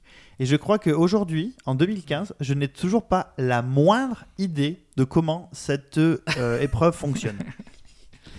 Euh, Il fallait lire la doc. euh, non, mais même, même, en, même, en lisant, même en lisant la doc, euh, c'était euh, en fait c'était les boutons qui donnaient les directions et la vitesse était sur la croix. Enfin, c'était vraiment pas. oui, c'était très spécial. Vraiment, tu te dis, les mecs, bon, les mecs disent, oui, on, est sur de la glace, on a des patins, c'est du patinage artistique. Il y a une spécificité, mais pour autant, je crois que, enfin, ou alors j'ai vraiment un, je suis limité intellectuellement, c'est possible. J'ai jamais, j'ai jamais compris. C'est La- comme Ghostbusters la semaine dernière, vous avez juste ouais. pas lu le manuel. hein. Ça. Non, mais enfin, qu- quand tu, là, là, puisqu'on parle des, des éléments qui doivent nous aider et nous aiguiller dans un gameplay, quand tu mets de la glace. Tu sais qu'on va glisser et tu sais que tu vas mettre des petits coups à droite à gauche pour ou que tes sauts vont être stabiliser. différents. Gestion d'équilibre. Ouais, Voilà. ouais, c'est ça. qu'il y, a et qu'il y a une gestion d'équilibre. Mais tu donnes. Enfin, l'idée c'est quand même de donner quelques éléments pour savoir ce qu'il faut faire. Là, pour le coup, on te donnait aucun élément. Ghostbusters, c'est encore pire. C'est-à-dire que. euh, Ah bon, tu vas pas y revenir. Il n'y a, y a pas- y a pas de truc assez. c'est- Oui, non, mais c'est. c'est- Oui, oui, j'allais dire ne pas le lancer dessus. Non, mais ça rallonge la durée de, du jeu parce que déjà il faut découvrir. Et du ce que- podcast. Ouais. Il faut découvrir ce que le- les contrôles avant de jouer vraiment au jeu. Voilà, donc il y, a, il y a toute cette partie-là. Mais Euh, c'est induit en tout cas des, euh, des, éve- des différents éléments quoi. On te, on- tous Et- ces éléments-là. et- et- mais mais c'est en jouant à des, à, à des vieux jeux comme ça qu'on voit à quel point on nous a formaté au niveau des contrôles. Ouais, Quand bah. on nous sort de notre logique, hmm hop, ah, mais comprend pas, mais c'est pas logique. Et. Alors que ça devrait être le but finalement des game designers d'essayer de nous, nous piéger, mais de le faire de façon suffisamment intelligente pour que. c'est pas le on but de tous les game designers, man. Oui. euh, ouais. Sachant que, encore une fois, donc tout ce qui est altération de gameplay, etc., euh, le, peut être modifié dans le jeu, comme tu as dit avec Alucard, avec Ouais. le, Les items. les items, ou même avec les bots. Donc, du coup, ça amène une notion de gameplay, ou alors la recherche d'un nouvel item qui va te permettre d'avancer et de ensuite mieux contrôler l'élément et mieux évoluer dedans. Ah tu, bah, penses, tu penses à Is Ah oui. Voilà, par oui, exemple. oui, on peut très Voilà. bien avoir des objets qui, euh, qui altèrent l'élément. On a des jeux qui sont entièrement basés sur ça, comme les jeux de pompiers où euh, on combat le feu avec de l'eau. Burning Rangers. Voilà, Rangers, Burning très bon Ranger, exemple, ouais. euh, enfin voilà, c'est le, li- le lien entre les éléments, c'est un peu, euh, c'est un peu. Alors je vais prendre dans- complètement dans un, au- un autre genre, mais euh, pourquoi R-Type est intéressant comme jeu?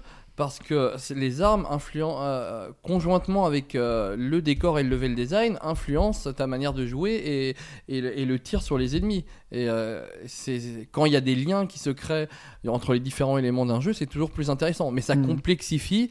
Euh, par contre, la, la maîtrise du joueur Ouais, c'est ça. euh, sur. Bah, pour, euh, pour revenir donc sur les is, puisque on- là c'est archétypal, donc on a parlé de Zelda, c'est. euh, Et clair. D'ailleurs, juste pour revenir là-dessus, c'est que Zelda, le temple du feu, si on n'a pas le, Le la tunique rouge, Oui. eh ben on rentre pas dedans. Du coup, Link est quand même humain. Et Ouais. pareil dans l'eau, euh, le, le, la sans tunique euh, bleue, bah, tu passes sous Mais l'eau. bon, c'est juste une tunique quoi. Voilà. C'est une Ça change tunique, tout. mais bon. C'est la magie. Bah, Voilà, euh, ouais. dans, euh, en fait, dans Is, au départ, dans Is 7, on, prend, on va prendre basique Is 7. C'est lequel, il 7 heures parce que C'est le septième. C'est le septième, voilà. c'est- C'est le seul où il n'y a pas de, c'est le seul où il y a pas de, de, d'histoire. Alors, c'est pas aussi une Felgana qui le remake du 3, mais avant le 4 et tout. Donc, dans le 7, il y a, euh, il y a un truc qui peut ne pas plaire dans le 7 justement et qui moi p- m'avait absolument plu à ce moment-là quand je l'avais fait, c'était que justement pour le coup il a euh, ce que disait euh, Hobbes au début, tu coches toutes les cases. Alors j'ai un niveau de glace, j'ai un niveau de feu, Ouais, j'ai un niveau sous l'eau, tac tac cahier tac. des charges quoi. Voilà, c'est cahier des charges, c'est vraiment cahier des charges. Mais justement, euh, tout le gameplay est lissé au max pour que ce soit euh, que tu comprennes exactement dans quel ordre faire les choses. Alors, du coup, ça reste un, ça reste un jeu un peu linéaire dans, la- dans une certaine mesure, mais ça reste un jeu d'aventure. Donc, tu es sur une carte et tu dois te balader. Quand au début tu peux aller dans l'eau, tu peux descendre hein, dans l'eau, tu as la possibilité, euh, mais le problème c'est que tu as une jauge euh, d'oxygène. Logique. Voilà, donc, mais tu peux découvrir un item qui te permet de respirer sous l'eau. Voilà. Pareil, les, euh, les niveaux qui sont dans les volcans. Tu peux rentrer, mais ton énergie va descendre, descendre, descendre, descendre, descendre, bah, jusqu'à ce que tu finisses rôti, quoi. Ce qui est normal aussi. Ce qui est euh, absolument logique. Mais tu as un item qui te permet de survivre à C'est cette truc-là. aussi ou? Euh, non, c'est un saut. Ouais, c'est C'est un saut. ouais. c'est encore moins logique. que Pas, un saut de glace, hein, c'est un saut crest hein, Ah, en ça anglais. va. quoi. ok. Ouais. Oui. Et tu peux aller sur la plage et faire des châteaux avec. Ouais, c'est ça, exactement. ouais. On revient dans le thème Ouais, non, mais on savait qu'il était pas très intelligent, c'était un peu Bah, un saut, mais- euh, ouais. On les a tous fait, c'est bon. Mais je le jump à mettre. euh, dans- après, vous avez donc le, vous commencez donc évidemment dans le niveau de glace où vous glissez euh, à mort, et là, bah, en fait, vous chopez une paire de, de raquettes, de euh, pompe voilà, spéciale. qui vous permettent bah, de marcher euh, dans la glace. La raquette sur la glace, ça glisse quand même. hein. C'est des raquettes avec des. C'est la raquette avec des pics. Oui, voilà. C'est vraiment, tu vois, euh, Rasmussen qui va au pôle Nord, tu vois quoi. C'est vraiment le truc euh, à Oui, l'ancienne. Et donc, du coup, bon, l'idée de d'aller conquérir un objet pour conquérir un lieu, elle date de Zelda. C'est pas nouveau, Oui. tu vois.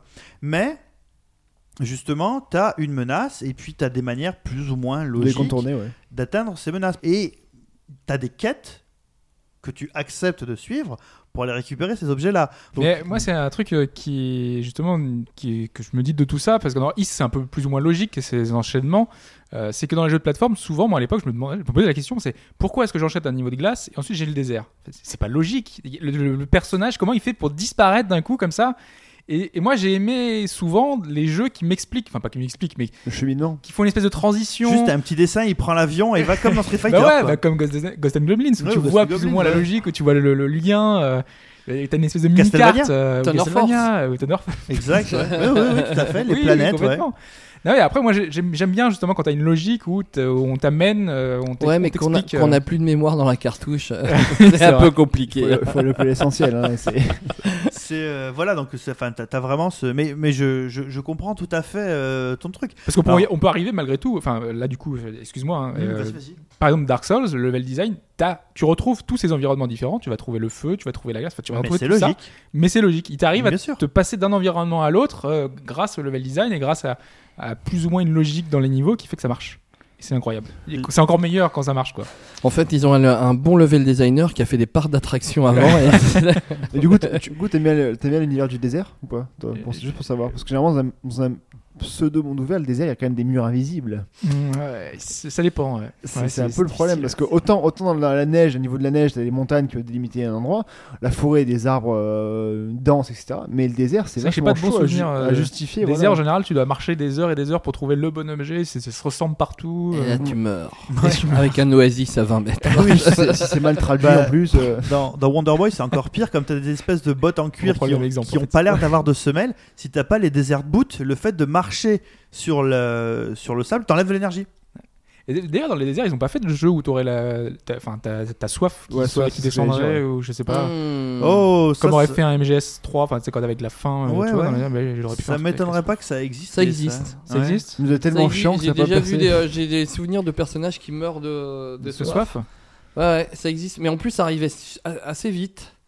Euh, Ça n'a pas été repris. C'était tellement nul pour eux. c'est Bah en fait déjà il faut avoir il faut, se- faut se dire est-ce qu'on inclut euh, la, gestion de, de l'alimentation de, Ouais, bah, il faut trouver de la, comment tu de la l'expliques, soif comment tu de ouais. parce que ça c'est très euh, c'est très contraignant hein. ça peut très très vite devenir rébarbatif Ouais. même dans des jeux où- qui ont tenté de faire du réalisme à outrance comme Shenmue ils te le euh, ils- ils- Ouais, mais ça, tu sais, ça aurait pu être une contrainte comme la, quand t'es en- quand t'es sous l'eau, tu sais, t'as le, le- ta vie qui descend, euh, ça aurait pu être le même genre de Et- contrainte. Hein. tout à fait Et la, la vessie qui augmente alors tant que tu y es dedans, euh, on peut aller jusque là aussi. T'as le, taux d'alcoolémie aussi.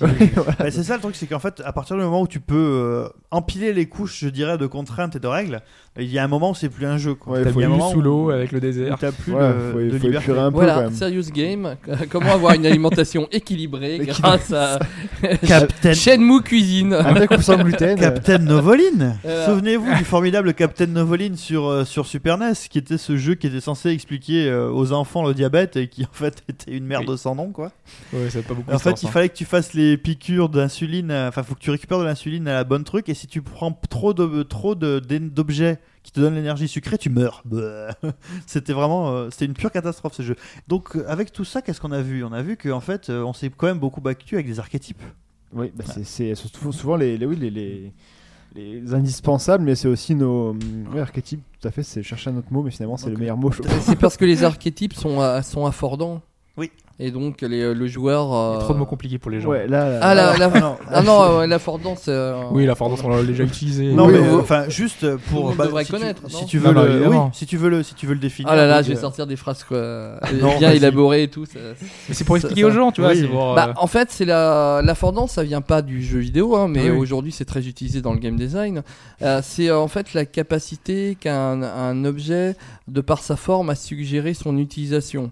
Et dans le jeu vidéo, bah, c'est en fait la- l'aspect graphique qui va te faire comprendre tout de suite euh, quelle va être l'utilisation dans, euh, de l'environnement ou d'un objet. euh, Ce qui pourrait être fourbe, c'est de faire un jeu où tu peux nager dans la lave.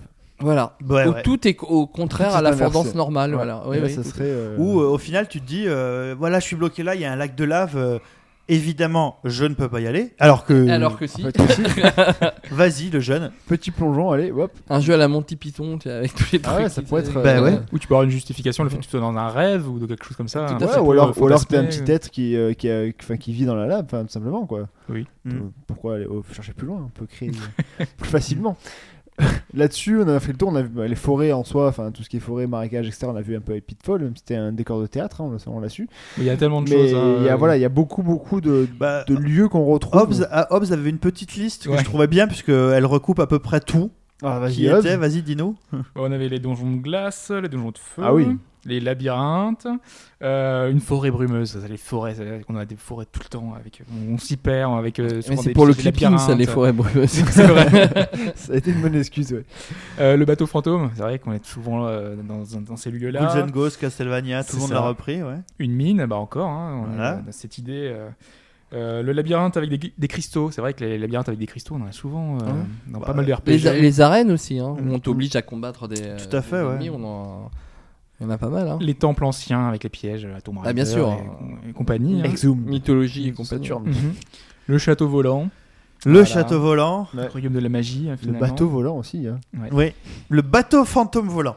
Ah, oui, aussi. Avec des On peut faire des combinaisons. en Qui fait. le, bateau, qui- le bateau château photo. Qui va, qui à quai sur une, euh, un château, un euh, château volant aussi. Voilà, Oui, voilà. D'ailleurs, on n'a pas parlé des niveaux. En- Enfin, dans le ciel, enfin, c'est Oui. vrai qu'il y en a beaucoup. Hein. En- finalement, on arrive et on va voler. C'est un peu Il y le. a aussi contrainte de gameplay de, de... Ouais. par rapport à la. Bah, si, Mais ah, tu bah, peux respirer au-dessus de, de l'air aussi, c'est bien. c'est ça. Tant le- qu'il reste de l'oxygène, Ah, c'est bon. T'as pas froid, t'as pas froid non plus. Bah, ok, mais là, oui, c'est pareil. c'est- Enfin, moi, je prends le niveau bah, dans Megaman avec Herman, etc. Bah, t'as aussi des, des grosses vagues de, de, de vent qui te repoussent. Donc, du coup, t'as aussi un gameplay différent à t'adapter. Parce que là, tu glisses, expliqué plus ou moins par le vent, en fait. C'est pas sans même sans bouger, tu peux glisser en fait, même en contrôlant avec ton, ton stick. euh, Mais c'est un peu un rêve aussi de chaque joueur de pouvoir voler. De... C'est Ouais. un truc que normalement tu vis dans tes rêves vraiment pour le coup là. Et c'est beaucoup plus rare dans, dans, dans les jeux d'avoir le, le vent en fait comme euh, même si ça existe comme en fait élément euh, perturbateur ou agressif qui soit va t'attaquer par le biais d'une tornade. Il y a certains vieux jeux que, dont je me rappelle où il y a des tornades, c'est assez, c'est assez rare. Et mais on a aussi euh, certains jeux où le vent provoque des chutes d'objets. Et, euh, et donc faut les éviter et euh, tout en slalomant à progresser dans le niveau. à- Hmm. dans un Bob Ah. Fight. euh, Ouais. dans un- Bah Voilà. oui, Par tout à exemple. fait, ouais. Voilà, et puis il restait le donjon technologique. C'est vrai que là, un univers très euh, voilà, un peu futuriste, on a toujours un peu ça. euh. En fait, dans, dans- je, je viens de faire une checklist mentale, mais dans les Wonder Boy, à part le, le donjon avec les cristaux, il y a tout. Il y a absolument Oui, tout. oui, bah oui, voilà. Quelle série alors, complet. quelle saga ce jeu. Quelle saga incroyable. Magnifique. Il faut juste faire euh, d'accord sur euh, quel jeu et quel jeu, mais sinon le reste c'est parfait quoi. si tu fais un petit dessin, c'est bon. Donc là aussi on a fait le tour sur le Sur les le constructions euh, naturelles.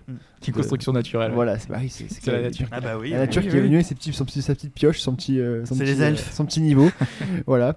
Euh, bah, je propose maintenant de passer avec nos propres expériences de, de niveau et de jeu.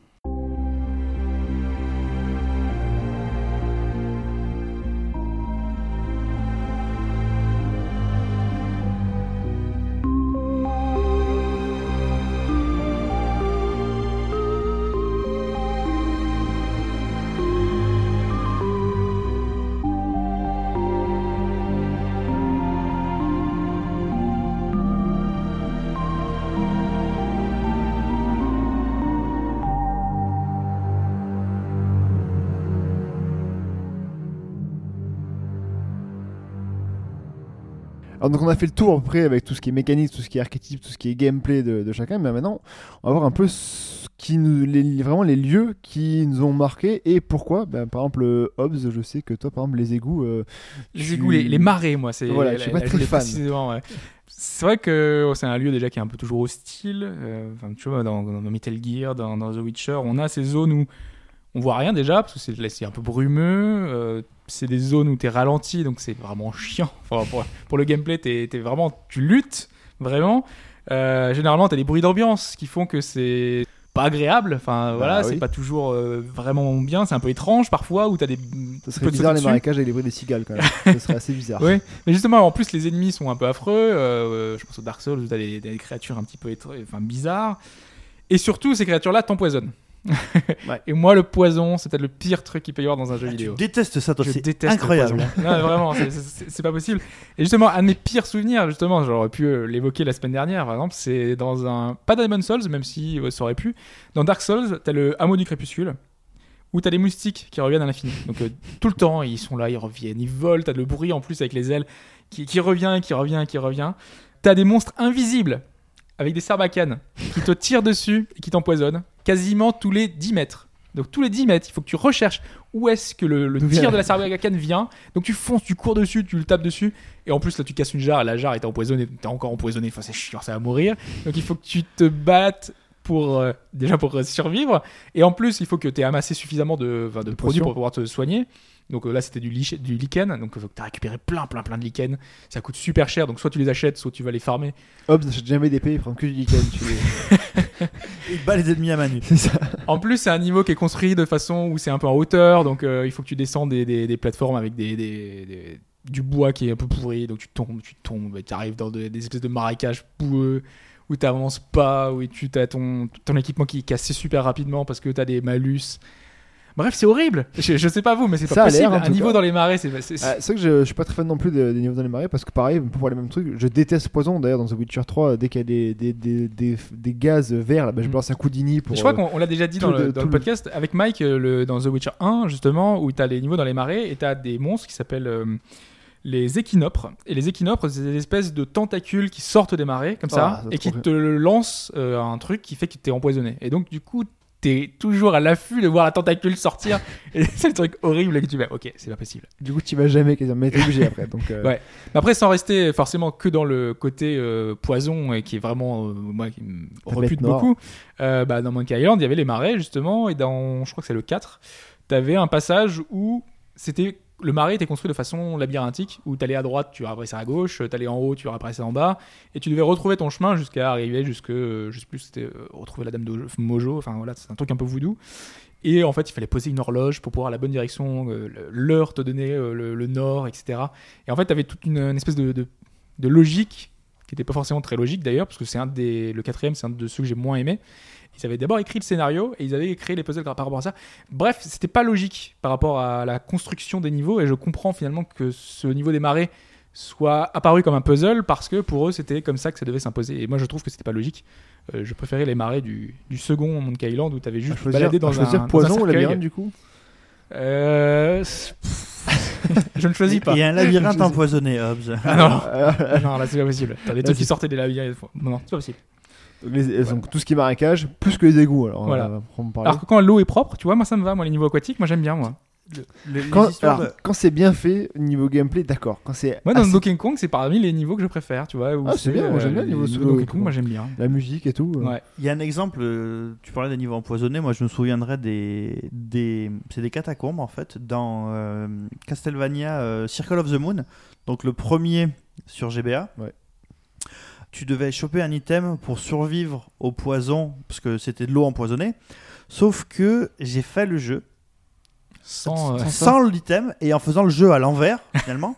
et en fait, je ne comprenais pas qui- était l'espèce d'enfoiré qui avait créé un jeu comme ça où il fallait farmer de la thune en permanence pour aller acheter des potions parce que c'était absolument compl- euh, horrible. C'était Ouais. horrible. Donc c'est un truc Et, euh, tout con, t'as t'as pas réussi à passer. Alors, Bah, et, le, et le boss, tu l'as ruiné en deux secondes? Mais en fait, c'est ça qui est marrant, c'est que c'est que euh, Parce que le boss est assez coriace même. hein. parlait des, des affordances.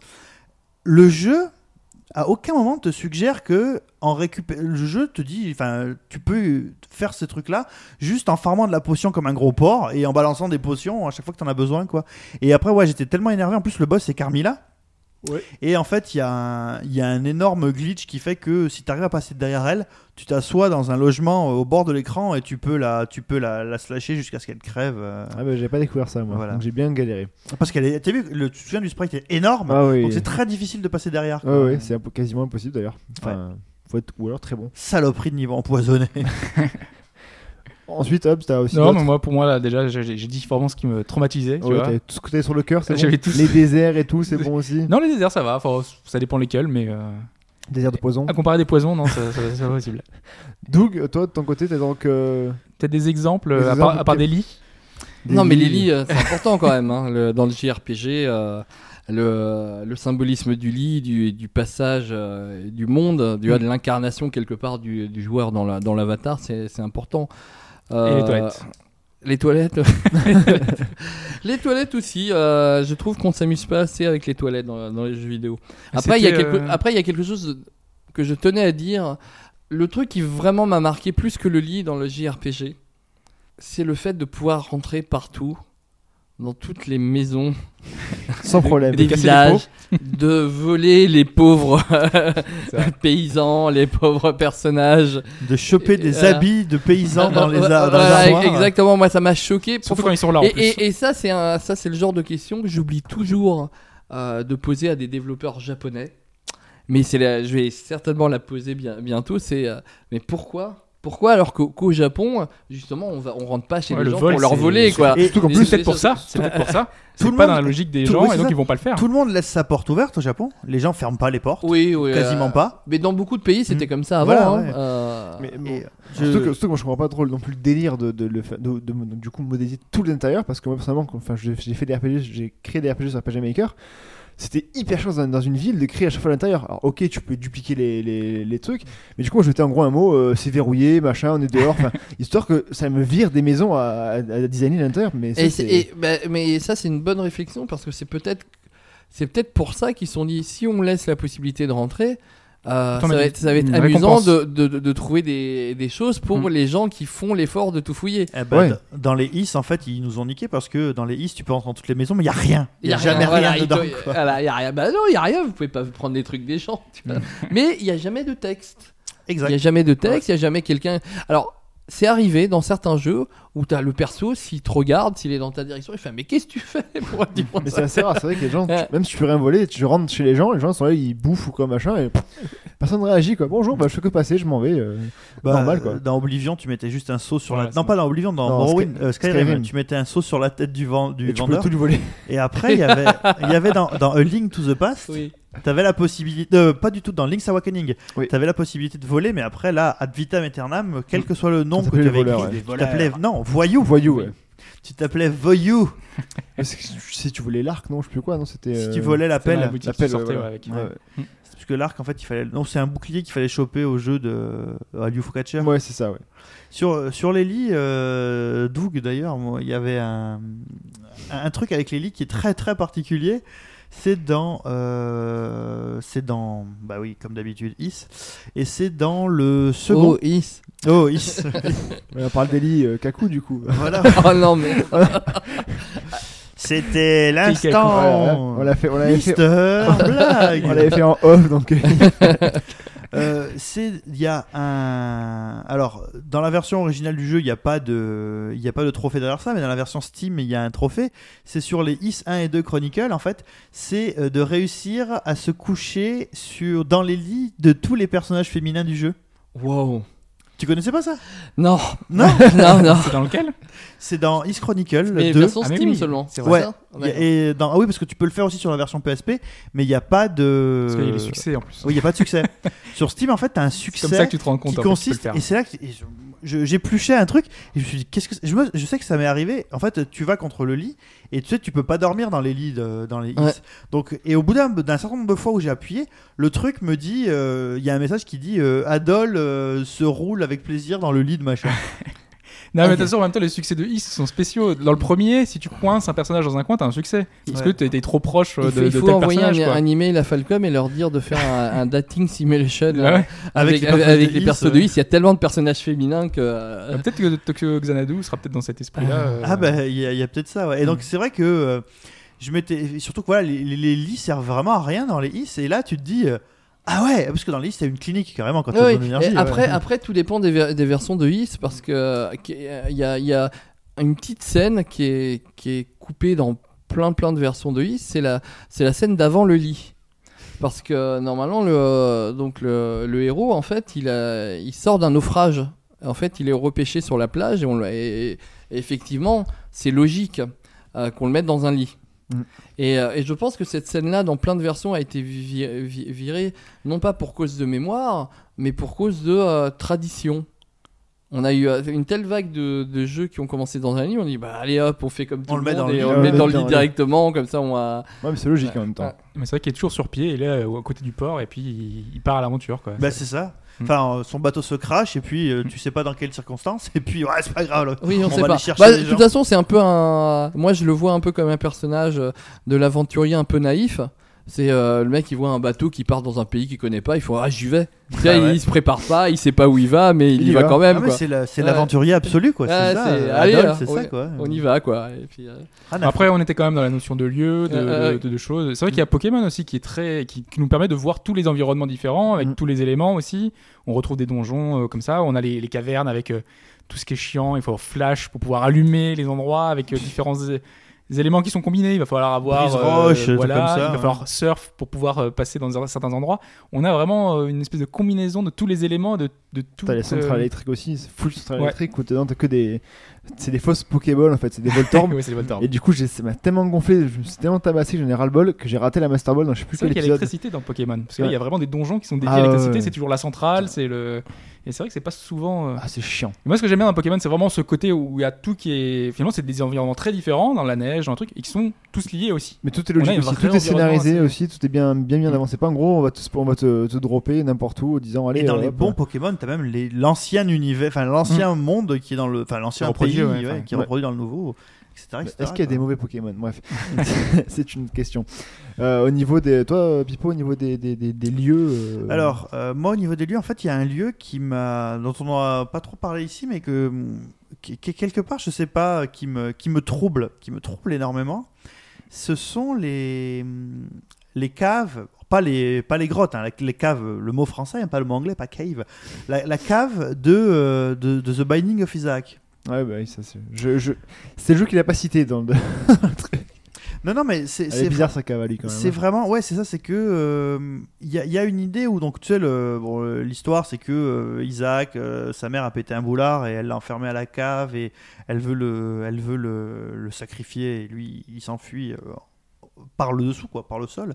Et en fait, il se retrouve dans cette cave et avec, je dirais, la représentation qui est minimaliste, parce que que ce soit la version originale ou que ce soit la version Rebirth, euh, c'est pas des jeux magnifiques, mais avec une, euh, avec une euh, direction artistique qui me met suffisamment mal à l'aise. C'est-à-dire que je vois très bien ces grands lieux, euh, sol en terre battue, euh, des lieux un peu secs mais euh, avec une température euh, moyenne, et euh, ça m'oppresse vachement. Comme disait Doug au début, moi qui suis claustro, ce, ce niveau-là, moi quand je vois cette représentation-là, je, m'oppresse- je me, ro- me projette directement dans la, la cave et ça me fait ça me ça me cause vraiment énormément de déplaisir. Faut que tu joues à Dungeon Master ou à Ah bah, Legend of Grimrock et compagnie. Ben, je, je les ai fait mais tu vois c'est des dalles pavées. Ouais. Donc ça me ça me tra- ça me ça me fait moins mal, je dirais que Donc, euh, pas Roland Garros quoi.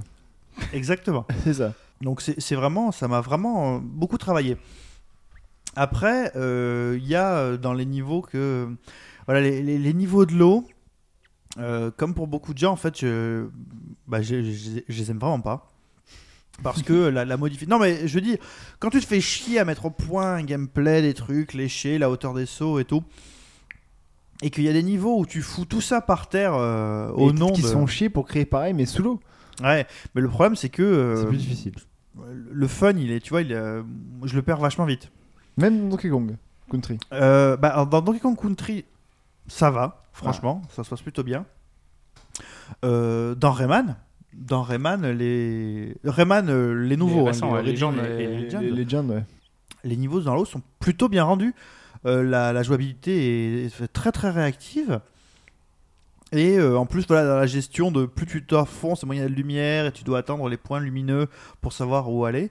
Je trouvais ça plutôt bien foutu. Mais tu vois, là par exemple, dans, dans Yoshi Willy's World, donc, que, j'ai vraiment beaucoup apprécié, euh, il y a un niveau où, en fait, où il y a de l'eau et euh, pas pareil.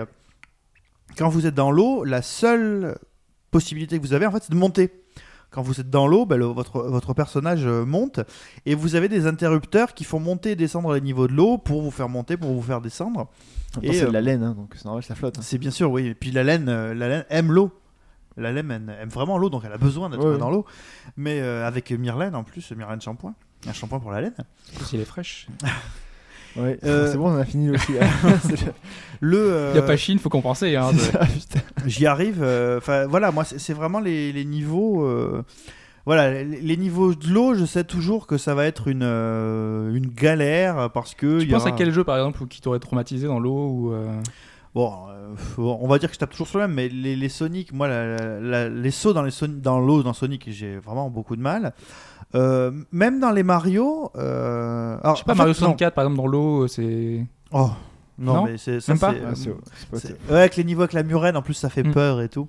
Euh, par contre, dans Mario Galaxy, quand t'as des bulles, enfin, quand t'es dans des sphères d'eau, là, c'est super. Mais euh, c'est une autre. euh, Parce que c'est une une autre- idée de gameplay finalement. Voilà, c'est- hein. c'est une autre idée de, ça de gameplay. c'est que dès que les, les- dès que les sauts ne sont pas millimétrés, machin, dès qu'il y a un peu trop de liberté. Mais en fait, c'est ça, c'est que. En fait, c'est quand t'es dans l'eau, quand t'es à la surface, c'est pas si grave. Mais euh, quand t'es dans l'eau, il y a une. euh, je sais pas, après, c'est peut-être aussi lié à ma claustrophobie, mais il y a une, une forme d'oppression que, que, que j'aime vraiment pas, quoi. Et euh, quand le, le gameplay est trop modifié. Euh, alors que ça, ça, se, ça se justifie, hein, il y a Oui, une, c'est volonté une- finalement de, voilà. de variété. ouais. J'ai j'ai vraiment beaucoup de mal. Après, dans, dans Mario, ce que je trouvais absolument euh, absurde dans le, dans le premier Mario, c'était. Toi, tu as, une manière de te mouvoir dans l'eau avec. euh, tu dois appuyer fort dans le bouton B. Et par contre, cette enflure de calamar, là, lui, il s'en fiche. lui, il se déplace n'importe comment et il vient te choper n'importe comment. Ah oui, et le truc qui me perd vachement dans l'eau, c'est que en termes de gameplay, il y a des jeux en fait où il faut appuyer plusieurs fois pour nager et d'autres où il faut rester appuyé. Ouais. Et c'est jamais tout à fait clair au début pour commencer, donc tu es toujours obligé de tester quoi. C'est Ouais. vraiment mon problème. C'est souvent très galère. hein, Donc tu, tu détestes tester. Hein? Je, je déteste. ah, non. je, je déteste, tout à fait, oui.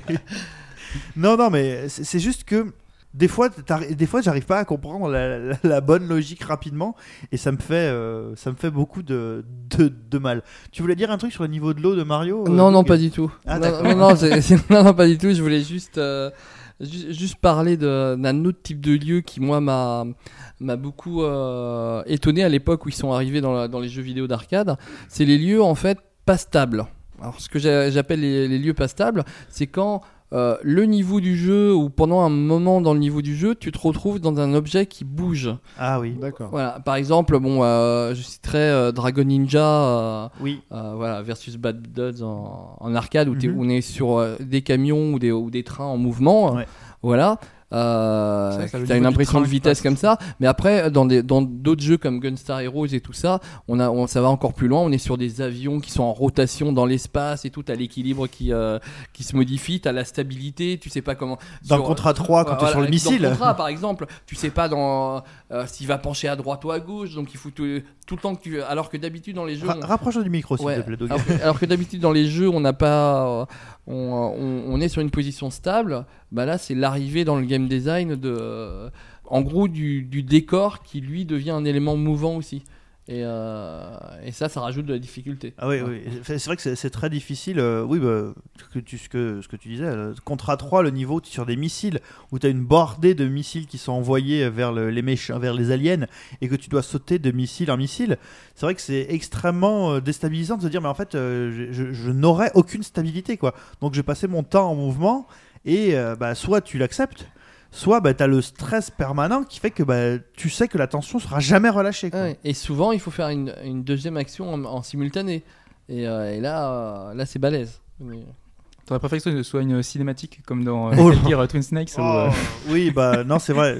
C'est vrai que comme Moins de tu- pression, hein, après. Ah oui, il y a moins de pression. Ah bah c'est sûr que oui, en Ah, pression, bah, Ah, tu vas chercher une bière et tu la bois là, en Ah pas de ouais, pression, ouais. euh. Pas les cheats, hein, les, les plus hautes. hein, Ah oui, bah, euh, tu, tu prends, ouais, ouais, tu prends de la 8.6 150 centilitres, hein, tu te fais pas chier. hein. Moi, mon niveau, c'est plus les. Moi, c'est les grottes et les cavernes en fait que pff, ça me. J'aime pas parce qu'en fait, déjà, c'est oui, c'est c'est sombre. Donc des fois, il faut soit, soit un petit subterfuge, soit une lampe de, une torche avec la lumière. ça aurait pas le même intérêt si c'était lumineux. Bah et oui, tout, bah oui, mais c'est ça justement. Donc c'est c'est chiant et puis en plus, enfin, y a pas forcément des points de sauvegarde non plus. T'as beaucoup de méchants. Ah, c'est surtout ça. Les points de sauvegarde en général, c'est au début du donjon. Voilà. Pour ressortir pour pouvoir. en gros, euh, si tu meurs, tu perds tout. C'est, pff, je veux dire, soit tu te bats avec 2 millions de, de, de, de potions et c'est, enfin, c'est ce que je fais, mais du coup, ça en fait, c'est, c'est alors tu trouves une fée dans la caverne. Ouais, mais il faut la trouver la fée. Moi, je me ce qu'en fait, quand je me balade, c'est que ce que ce C'est que- pas logique, mais il y a des fées dans la, car- dans la caverne. Ben, dans Zelda, il y en a pas mal, hein. Ouais. Bah ouais. petits pots. Mais moi, ce qui en fait, ce qui me, ce qui me, un peu comme le, le poison, moi, ce qu'il y a, c'est en fait, c'est la barre de vie. Je sors d'un combat, si jamais j'ai, ne serait-ce pas du que le quart de, de mon énergie, ça me, ça me, m'inquiète. ça m'inquiète. Donc du coup, je prends une potion rien que pour ça. Donc une mini potion, pas la plus grande, mais une mini. Histoire. Et quand j'avance, et quand je plus ça avance, et plus je- ça diminue mon, mon, mon stock de potions. Et ben, Parce qu'on je- a toujours trop de potions dans les jeux. À la fin du jeu, tu termines avec 800 oui, à la potions. fin, oui, oui, oui, parce que du coup, tu dis, j'utilise pas parce que Voilà. justement, il en a pas beaucoup. Finalement, t'en as 2 millions à la fin, et du coup, bah, faut peut-être que j'utilise.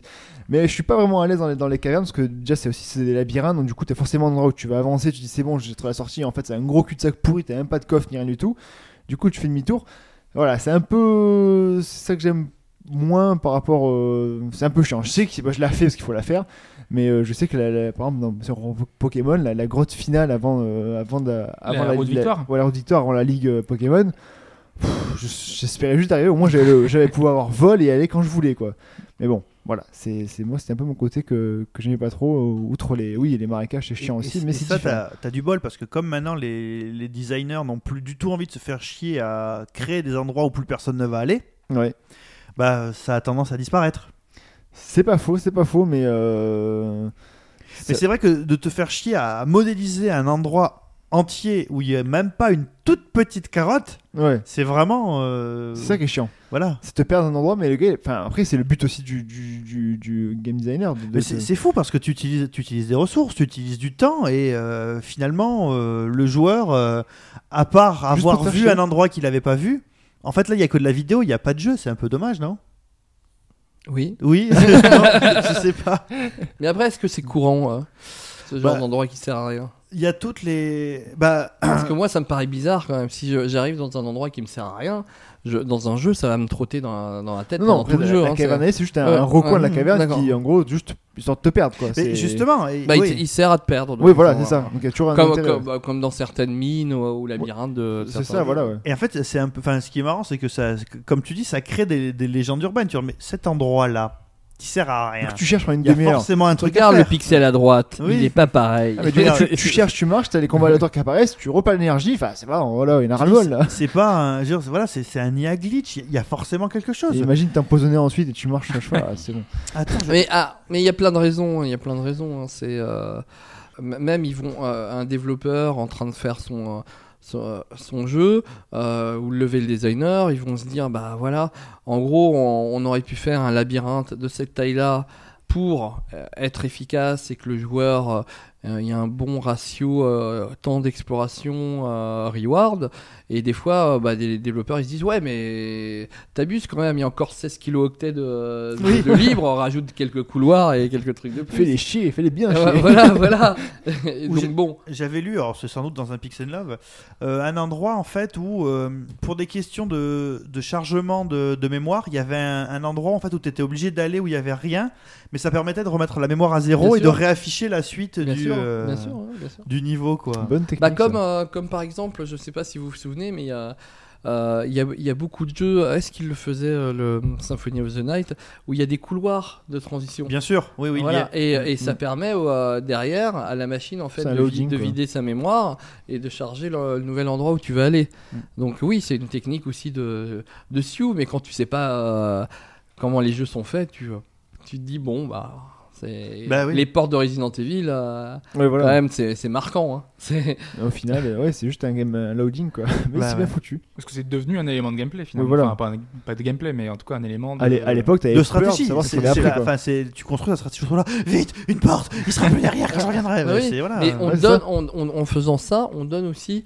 de l'importance à la porte et au passage. Ouais, tout à fait. ouais. Ah. Donc t'as le et, et dans, dans Symphony of the Night, puisque tu cites Symphony of the Night, c'est vrai que ce petit chargement là, donc t'as ce couloir et puis t'as surtout la, la possibilité de t'amuser avec le now loading que tu peux bouger et tu dis il se passe quoi Et- derrière et, puis Il se limite, passe quoi et derrière puis limite, c'est aussi un, un endroit où tu sais que rien ne va arriver. Oui. Et, et- et vous savez qu'en arcade, euh, les intermèdes entre les niveaux, au bout d'un moment, les créateurs de jeux d'arcade se sont dit on a constaté qu'il y avait beaucoup de, de joueurs qui se plaignaient de, de douleurs aux mains quand ils jouaient beaucoup. Et ça, et ça leur permet en fait de, po- de poser la main, de détendre les, les muscles et de, et- et de reprendre le stick après. Bon, ce qui Euh, veut dire, par exemple, ah.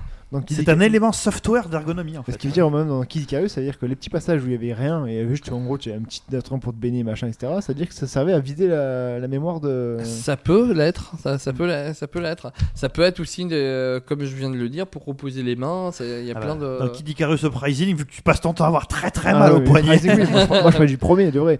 oui, bien sûr. Le seul d'ailleurs, l'unique. Non, il est pas mauvais Mais ça, c'est à prendre en compte aussi, parce que la Bien fatigue sûr. du joueur dans les, con- dans les contrôles. euh, euh, voilà, quand t'es jeune, ça va, tu te, tu, tu te fais un peu mal, mais au bout d'un moment. C'est pour ça qu'en fait euh, dans Metal Gear il y a beaucoup de, de, de scènes cinématiques en fait. C'est ça.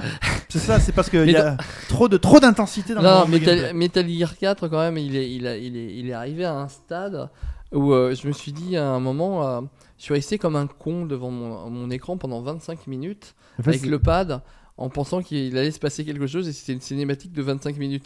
J'aurais préféré, euh, même quitte à, à me sortir un peu du jeu, un petit message, euh, pose ton pad, Avoir un coup. regarde la cinématique. Et, et moi j'étais là stressé avec mon pad pendant 25 minutes. Ah, je- L'idée, ça aurait été de mettre une QTE juste au milieu, milieu, du ouais. cinématique Oui, oui, à un moment de Mais c'est ce que j'attendais en fait. C'est ça, du coup, bon, on t'a beaucoup MGS, mais bon, enfin, moi, j'aime Non, mais bien. C'est non, je veux faire rassurer les Voilà. auditeurs pour pas Mais dire- il y, il y en avait pas un où justement, si tu, il y a pendant euh, un moment très court, tu peux prendre en fait le, le point de vue et tu peux bouger le. Bah, déjà dans, dans MGS 2, tu peux zoomer sur toutes les, sur toutes les vidéos aussi. Oui, c'est ça, bon, voilà. ça sert pas forcément à grand chose, mais euh, je vois du coup, ben, là pour le, enfin, ça, ça montre que vous avez dit tous vos. Je crois que oui, on a Voilà. beaucoup digressé sur la fin, Voilà, donc du coup, mais l'idée on principale va quand même. conclure quand même. C'était euh, quoi C'était dire finalement que tous ces différents lieux qu'on a vus au fur et à mesure de. Mais on a oublié un lieu quand même, Ah, très lequel important, le lieu où on joue. Ah, Nous, vrai. Dans votre salon, salon, dans la chambre, dans, la- dans les oui. WC. euh, Dans le métro. où. Mm. Ça le lieu commun, finalement c'est la pièce dans laquelle on est. et- Voilà. C'est le si lieu le plus commun du jeu vidéo. C'est ça. C'est celui où celui on pose joueur. nos culs pour jouer, quoi. Tout simplement. Et après, il y a des différences suivant les gens. Ah non, en arcade, Ouais. ils jouent debout. Ouais. Bah ouais. Ah oui, euh, d'ailleurs dans Pixel que j'ai vu, que j'ai vu euh, récemment, le, le, le début du film avec la salle d'arcade, ça fait vraiment envie. Point. un- Pas le reste du film, mais le début. Voilà. c'est déjà pas mal. Donc, Hobbs, t'as coupé pour ta conclusion? Oui, non, mais je, je disais simplement que les différents lieux qu'on a vus tout au long de ce podcast, même si on en avait oublié quelques-uns, on en a forcément oublié quelques-uns. Je pense que ce sera à vous de nous rappeler euh, ceux que vous avez préférés ou ceux que vous n'avez peut-être pas aimés. Comme moi, tous les lieux un peu où où il y a le poison, moi, c'est pas possible. Je pense qu'il y en a d'autres qui ont d'autres phobies ou d'autres euh, euh, petits détails qui les chiffonnent.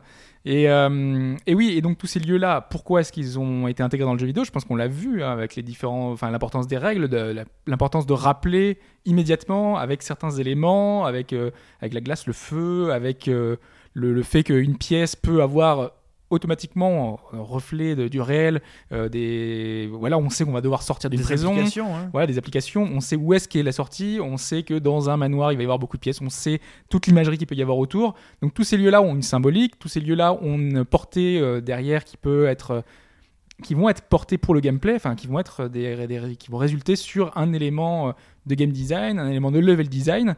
Et donc tout ça, c'est, ce sont des décisions logiques. Et c'est pour ça qu'on a ces éléments-là qui sont revenus au fur et à mesure dans tous ces, dans tous ces jeux, toujours répétés, mais avec à chaque fois quelque chose d'un peu différent, qui font qu'on a aimé plus ou moins euh, certains jeux, certains détails, certains lieux. Et, euh, et c'est pour ça que c'est, que c'est bien, quoi. Et c'est le jeu vidéo qui a beaucoup de choses euh, comme ça. Euh, et, et du coup, moi, ça me donne une idée de deux prochaines émissions. Euh, ce serait plutôt un truc en fait sur les, les confins, tu sais, parce que tu disais euh, le, le désert, mais euh, le désert, il n'est pas infini, tu as toujours un bout au désert. Ouais, c'est quoi. Et c'est euh, comment tu gères, euh, je dirais, les, les confins et, et la géographie, parce qu'on sait que les mondes tauriques dans les RPG, où quand tu arrives en haut, c'est comme, si, c'est comme si dans la réalité, une fois d'arriver au pôle Nord, tu ressortais au pôle Sud, quoi. Il y a un petit souci quand même. Ah ouais, c'est vrai. Ça Ouais, sympa. pourrait. Bon, bah écoutez, bah, je pense qu'on a fait, euh, on a quand même pas mal parlé dessus euh, sur euh, tout ce qui était lieu euh, commun euh, dans le jeu vidéo. Euh, bah, merci Doug, à toi d'être venu euh, en ce dimanche matin. Oui. Bah, pour, euh, pour, un, pour, un petit, pour un petit nouveau, bon, je sais pas ce que vous en avez pensé, mais pour un petit jeune, il était pas mal, hein, franchement. Ouais, ouais. Ouais, Ouais, il s'en sort. Bon ouais. prof d'histoire, hein, c'est pas mal. C'est- Wikipédia, non les, les sources de, de- des vieux jeux euh, de MO5, tout ça C'est non Wikidoog, oui. C'est Wikidoog, ouais. Donc merci à toi d'être venu, hein, d'avoir accepté l'invitation. On espère que ça t'a Merci plu. à vous. Euh, bah merci. Pas passé un moment trop long. Ouais, voilà. Et trop tôt, le dimanche matin. Trop Tôt, tôt. ça, ça, je pense qu'on l'a compris, mais euh, Et sans croissant. et sans croissant. Bah ouais, Oui. ça, c'est la faute au, au complot des euh, Ouais. boulangeries fermées le dimanche matin. Voilà. Franchement, je- je- falloir qu'on se venge. Je, ne sais- je ne sais pas où vous habitez, mais si dans votre ville, tous les mecs décident de fermer en même temps, enfin, faites quelque chose, parlez-en à- parlez-en aux conseils municipaux, c'est absurde, quoi. c'est absurde. C'est pas très malin aussi, hein, Pas du tout, commercialement. Non, il faudrait justement que quelqu'un reste ouvert pour euh, bouffer les parts de marché de l'autre. Bah ouais. Eh oui. Euh, merci Hobbs pour, Ouais, euh, ton, ton avis éclairé là-dessus. Merci Pipo, Mais de rien. toujours présent aussi. Euh, ben voilà, merci, Merci à à, vous. toi euh, d'avoir bah, présenté. je, En fait, avec je plaisir. avec plaisir. Euh, on vous donne rendez-vous donc sur euh, le forum. N'hésitez pas euh, vous aussi à partager donc vos lieux adorés. Si vous aussi, finalement, vous aimez le poison, je sais pas pourquoi. euh, Peut-être ça peut arriver. Si Vous vous le- aimez les niveaux aquatiques, contrairement à Pipo, Voilà, venez euh, dire à Pipo pourquoi c'est bien niveau Si, si aquatique. vous trouvez que la cave de The Binding of Isaac est très, très bucolique, c'est votre choix le plus strict. Vous pouvez aussi. Euh, je pense pas qu'il y ait beaucoup de, de personnes, mais bah, viens quand même si jamais toi, petit auditeur, oui. tu aimes bien. Faut pas hésiter à venir. Euh, on se retrouve hein, aussi, bah, n'hésitez pas, donc sur euh, Twitter, euh, attachebgd.fr, euh, sur Facebook et un peu partout sur Internet. Euh, on se donne donc rendez-vous la semaine prochaine pour un podcast d'actu cette fois-ci. Merci à vous et bonne semaine à tout le monde. Ciao Ciao tout le Bye monde. bye. Salut.